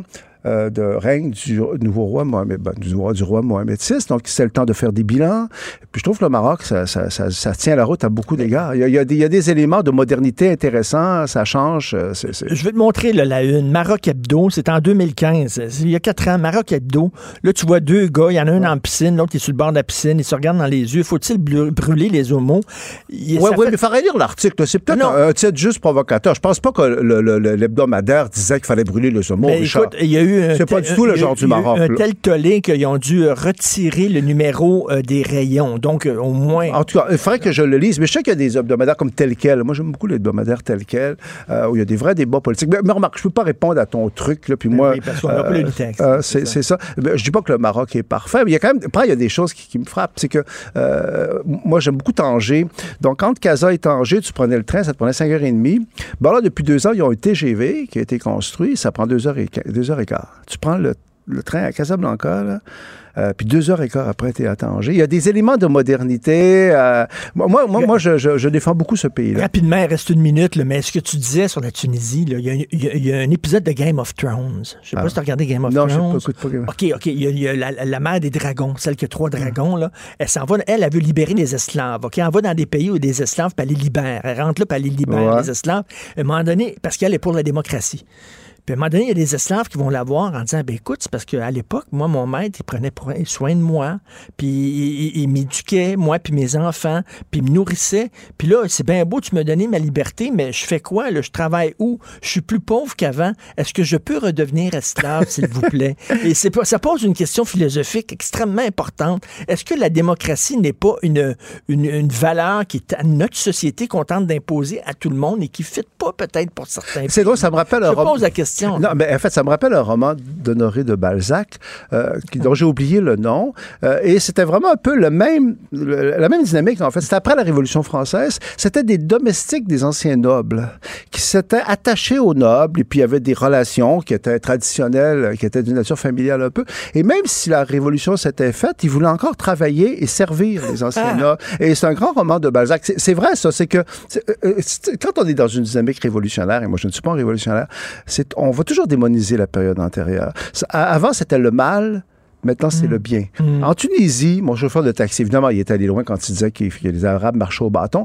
Mais ce qu'il disait, c'est que à un certain niveau, ça marchait mieux sous Ben Ali. Puis sur le plan économique, je pense que c'est incontestable. C'est terrible à dire, mais ça Comme les semble vrai. Italiens disaient, sur Mussolini, les trains arrivaient à l'heure. Ouais, en même temps, il faut pas aller trop loin dans ces. Mais tu comprends ce que Ben- je veux dire? C'est qu'il faut rester quand même un peu nuancé. Mais là. Christian, si euh, ça te revient en tête le titre euh, du roman de Balzac, parce que je veux le lire. Ah ouais, oui, non, mais c'est un très, très bon roman. Un roman je, bon, je l'ai pas en tête. Euh, La semaine prochaine, je, je, je- Christian Dufault tout le temps, on peut parler de n'importe quoi avec lui, c'est toujours un plaisir. Merci Christian, Ça bonne fait semaine. plaisir. Bonne semaine à tout on le va à la pause tout de suite. Pour nous rejoindre en studio, Studio à commercial cube.radio. Appelez ou textez 187 Cube Radio. 1877 827 2346. Politiquement incorrect. Vous savez, Jeffrey Epstein, cette affaire-là qui m'obsède, le gars, le pédophile qui était dans un réseau, puis là, on l'avait mis sous surveillance, c'était le détenu numéro un, le plus important aux États-Unis. Il allait avoir un procès, il ça aurait été incroyable. Le gars se pend. Toutes sortes de théories du complot. C'était-tu arrangé avec le gars des vues? Puis moi, je veux savoir, là, je sais pas. Y a-tu un manque de sécurité dans cette prison-là? Ça existe-tu ici au Québec, au Canada, des, prisonniers qui doivent être surveillés euh, plus que d'autres? Est-ce que c'est possible de surveiller un prisonnier 24 heures sur 24? Est-ce qu'on a le droit, premièrement? Je vais en parler avec Mathieu Lavoie, entre autres de ça et de plein d'autres choses, si on a le temps. Président du syndicat des agents de la paix en service correctionnel du Québec. Bonjour, Monsieur Lavoie. Bonjour, M. Martineau. Bonjour. Quand vous avez appris cette affaire-là, c'est que le gars s'était pendu en prison, vous vous êtes dit quoi? C'est c'est arrangé avec le gars des vues? euh, Il y, a- il y a un gardien de prison qui a été payé pour fermer les yeux. C'était quoi votre réaction? Ben, euh, je vous dirais, ma réaction, euh, c'est sûr que c'est une situation qui euh, qui peut arriver, là, euh, de savoir est-ce que la personne a été payée, ça. Bon, il y a une enquête, puis je me suis comme pas a- attardé à ça, mais c'est des situations, c'est sûr que les gens qui sont suicidaires, qui sont en protection rapprochée à l'intérieur des murs, ben on est on, on est confronté à différentes problématiques face à ça. Euh, de- c'est, c'est dur d'isoler. On peut pas isoler quelqu'un 24 heures sur 24 pendant euh, une éternité non plus, parce que bon, il y a les droits des détenus, il y a le protecteur du citoyen.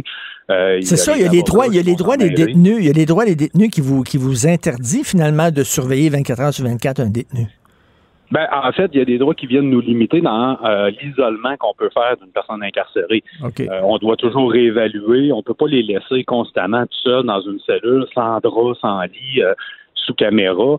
Euh, parce que, bon, le- avec le temps, le protecteur du citoyen, vous savez, il fait des rapports à chaque année, puis souvent, il en parle de l'isolement, puis on le voit aussi, tant au niveau fédéral qu'au niveau provincial, où on vient nous limiter, on met des cadres, on met des protocoles rigides, et ça, ben, ça crée là, certaines problématiques à cet égard-là. C'est sûr qu'on a des cellules d'isolement, on a des cellules qu'on peut les mettre seules avec des caméras sous surveillance 24 heures sur 24, mais on est limité dans le temps de ce qu'on peut faire. Euh, et Mais- si la personne ne présente plus de risque ou ne présente plus d'idées suicidaires, ben, on peut pas la laisser là éternellement. Euh, écoute, écoutez, euh, il y, a- il y a des détenus, des détenus ben, ils sont pas tous pareils, les prisonniers. J'imagine qu'il y a des prisonniers qui sont plus spéciaux que d'autres. Epstein, là, ça aurait été peut-être le procès, my God, le procès de la décennie. Là. Ça aurait été, tu sais, il aurait peut-être pu nommer des noms. On parle d'un réseau international de, de- de- de- de- d'exploitation des mineurs. C'était gros. Et là, je trouve ça bizarre qu'il n'était pas plus surveillé que ça parce que c'était important qu'il y ait un procès. Là. Et c'est- sûr que dans le cas d'une personne incarcérée comme ça, ben il y a des questions à se poser. Puis je pense que euh, actuellement, ils mènent en enquête au niveau des services correctionnels américains à cet égard-là. Euh, tout comme au Québec, on en a eu aussi là, des, des- des- des prisonniers notoires. Ah oui? Pas de notoires, mais des prisonniers particuliers. Quand on parle, euh, vous savez, il y avait Jules Vaillancourt qu'on a eu, il y avait Magnotta qu'on a eu. Il y Ben avait... oui. Donc, c'était des que, que- excusez-moi, mais ces prisonniers-là, est-ce qu'ils jouissent, mettons, d'une surveillance accrue par rapport aux autres? Ben, c'est c'est sûr qu'eux vont avoir des particularités au niveau de leur encadrement pour différentes raisons. C'est pas nécessairement parce qu'ils sont suicidaires ou parce qu'ils présentent des risques, mais parce que c'est médiatisé, parce que leurs crimes euh, sont euh, aux yeux de la société plus euh, horribles entre parenthèses. Donc, on va à ce moment-là le- les mettre en protection, euh, souvent contre les autres personnes incarcérées, mais pour eux-mêmes aussi. Euh, donc là, il va y avoir des protocoles qui vont être statués, mais est-ce que c'est infaillible? Non, parce qu'on est toujours, comme je disais au début, concentré, euh, on est toujours confronté à la réalité où euh, si le protecteur du citoyen s'en va, parce que des fois, la personne incarcérée ne veut pas être isolée, fait qu'elle va se plaindre, elle va appeler le protecteur du citoyen pour se plaindre, puis à ce moment-là, on va devoir euh, relâcher l'encadrement. Et, et c'est là, là, l'équi- l'équilibre entre l'encadrement et le droit des personnes incarcérées au Québec actuellement, je vous dirais, on est confronté à cette réalité-là. On est confronté à se poser des questions, à savoir aussi qu'est-ce qu'on veut faire. Puis c'est pas d'être répressif, mais il faut aussi nous donner les outils aux agents correctionnels pour pouvoir travailler puis assurer la sécurité de nos Ben, agents. c'est ça, parce que là, vous n'avez pas un nombre indéfini de gardiens de prison, puis vous ne pouvez pas être partout à la fois, là. Ben, euh, c'est sûr qu'on peut pas. euh, puis, tu sais, bon, si c'est si c'est ce que la société voudrait, on pourrait avoir un, un agent pour euh, chaque personne incarcérée, mais là, je vous dirais qu'on doublerait peut-être le- les effectifs d'agents au Québec. là. Donc, on peut pas toujours être assis et en surveiller un. On a un groupe, des fois, euh, dans certains établissements, ça peut être euh, deux ou trois agents pour en surveiller une cinquantaine d'un secteur. C'est sûr, quand on parle d'isolement, ben là, il y a- il y a il y, a, il y a un ratio moins élevé quand on parle de secteur d'isolement parce que c'est des cas plus problématiques. Mais encore là, on peut pas être à un pour un. Là.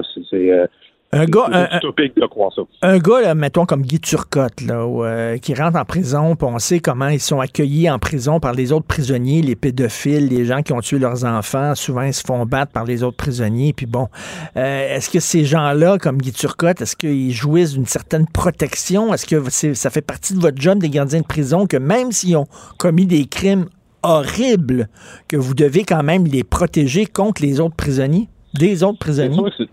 C'est sûr que c'est- le rôle des agents correctionnels euh, d'assurer cette protection-là. On est là pour assurer la protection des personnes incarcérées, assurer la protection de la société en général, mais aussi des personnes incarcérées à l'intérieur. Puis quand on a des cas comme si on parle de Guy Turcotte, euh, c'est sûr que nous, on doit prendre les mesures, puis à la limite, si la personne ne veut pas être protégée, ben, on va prendre des mesures administratives en collaboration avec les gestionnaires d'établissement pour la mettre en protection forcée, c'est sûr, parce qu'on sait qu'il y aurait des risques d'agression, on sait qu'ils ont des risques de se faire passer à tabac.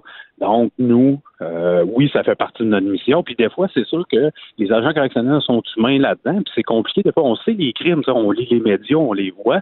C'est sûr que Guy Turcotte, les agents savaient tout ce qu'ils avaient fait. Là. Puis on a à vivre avec cette réalité-là de dire, ben, faut faire la coupure, puis il faut se dire, ben, oui, il a fait ça, mais je, je, je vais le traiter égal aux autres dans le sens qu'il y a des droits, puis il faut que je fasse fi de mes valeurs, il faut que je fasse fi de la- ce que j'ai vécu, ce que j'ai lu, puis que j'agisse en professionnel, puis euh, heureusement, c'est ce qui se passe au Québec, là, la part du temps, on a quand même un bon bassin d'agents correctionnels, puis on fait notre travail à ce niveau Et, et Mathieu, est-ce que ça arrive qu'un gardien de prison noue des liens d'amitié avec euh, d'amitié, avec des, des prisonniers, là, vous les voyez à longueur de jour, il y en a qui vous aiment pas, mais j'imagine il y en a que tu les trouves corrects. Je sais pas, ça, ça existe-tu, ça?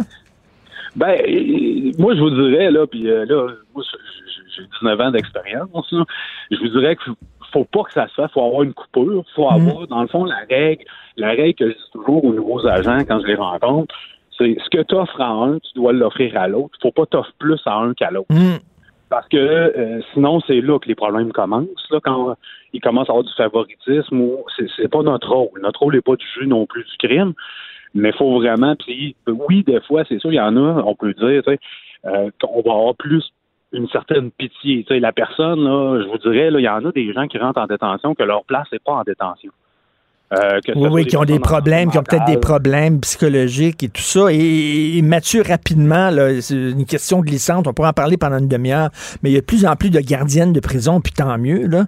Euh, mais il y a des gar- tu sais, les, les- les- prisonniers, des fois, c'est des méchants manipulateurs, on le sait, là. Il y a des gardiennes de prison qui peuvent tomber amoureuses de certains prisonniers. J'imagine que ces, ces femmes-là sont, sont formées justement pour garder une certaine distance. Ben, c'est- la limite qu'il faut mettre en partant. Puis c'est sûr que oui, il y en a eu dans le passé, on en a eu, ça arrive, euh, il y a des êtres humains. On a eu des agents qui sont tombés en amour avec des personnes incarcérées, qui sont partis du service à cause de ça parce que c'est pas accepté, puis c'est sûr que ça peut pas avoir lieu là, euh, de- de- de- de- d'avoir des relations avec des personnes incarcérées.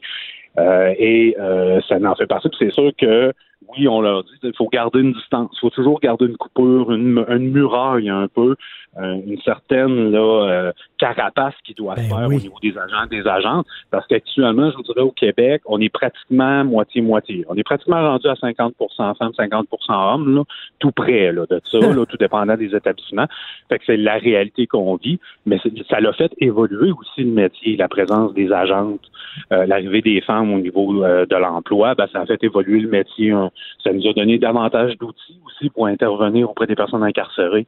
Euh, Parce que c'est sûr qu'on peut pas intervenir de la même manière quand euh, la personne incarcérée se désorganise. Ben, on a eu des outils, des nouvelles formations à cet égard-là. Hum, Mais merci, et c'est passionnant. Je pourrais vraiment parler euh, une heure avec vous. On se reprendra.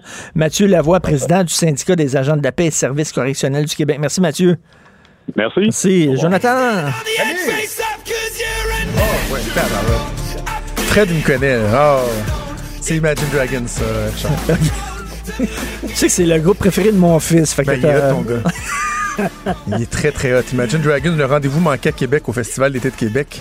Sais que ça va devenir la folie, hein, parce que là, il y a eu, un peu comme avec Foo Fighters, il y a quelques années, là, ils ont fait deux tunes, puis Ah, l'orage, euh, ouais, ouais, c'est, c'est- ça a été comme le- le- le- la catastrophe, et là, euh, le chanteur a tellement été généreux, a tellement tripé, euh, il a dit, j'ai juste deux tunes à faire, mais vous allez voir, ça va être écœurant. Et là, les gens à Québec, ils disent, bring it on, Imagine Dragons. là. Est-ce Fait qu'ils que vont ça- revenir? Ah, c'est clair. Non, non, c'est clair, ils n'ont pas le choix. Écoute, euh, tu parles de quoi? En ouverture de- d'émission, je reviens sur le cas de l'athlète Laurence Vincent Lapointe. On va recevoir une nutritionniste Hey! sportive, Mélanie Olivier, pour parler des, des fameux suppléments. Je sais pas si j'ai eu l'occasion de lire Yves Boisvert à matin. Non. Euh, qui parle de, de ces Christie de suppléments-là là, que les athlètes prennent, que tu sais pas trop qu'est-ce qu'il y a Ben, c'est là-dedans. de la dope ou pas? Ben, C'est considéré ça- comme- Ben, elle, c'est parce qu'elle pensait pas, dit-elle, qu'il y avait un élément qui était pas correct dans le supplément. qu'elle- Mais tu sais, les maudits shakes, là. Tu sais, là, le gars au gym qui dit Toi, t'as-tu ta oui? T'as-tu ta oui? Moi, j'ai ma oui, on va se faire un petit shake. Euh, on va en parler, puis je veux revenir sur le côté émotif, hein, parce que c'est une athlète québécoise. On sent qu'il y a une espèce de narratif où on dit ben voyons comme on a su une chance. Alors que si c'était euh, Lor- Lorenzki ça sonne sur russe? En tout cas, une russe ou une, une américaine, on dirait l'espèce de tricheuse. Ah hein? mon. On va revenir là-dessus. On va t'écouter, j'ai très hâte d'écouter ça. Hey, je veux saluer mes deux comparses, deux gars que j'adore, avec qui je ne pourrais pas faire ce show-là. Hugo Veilleux, La Recherche, Fred Rio, La Console. Merci beaucoup. On se reparle demain. Passez une excellente journée. Politiquement incorrect. Jonathan qui suit.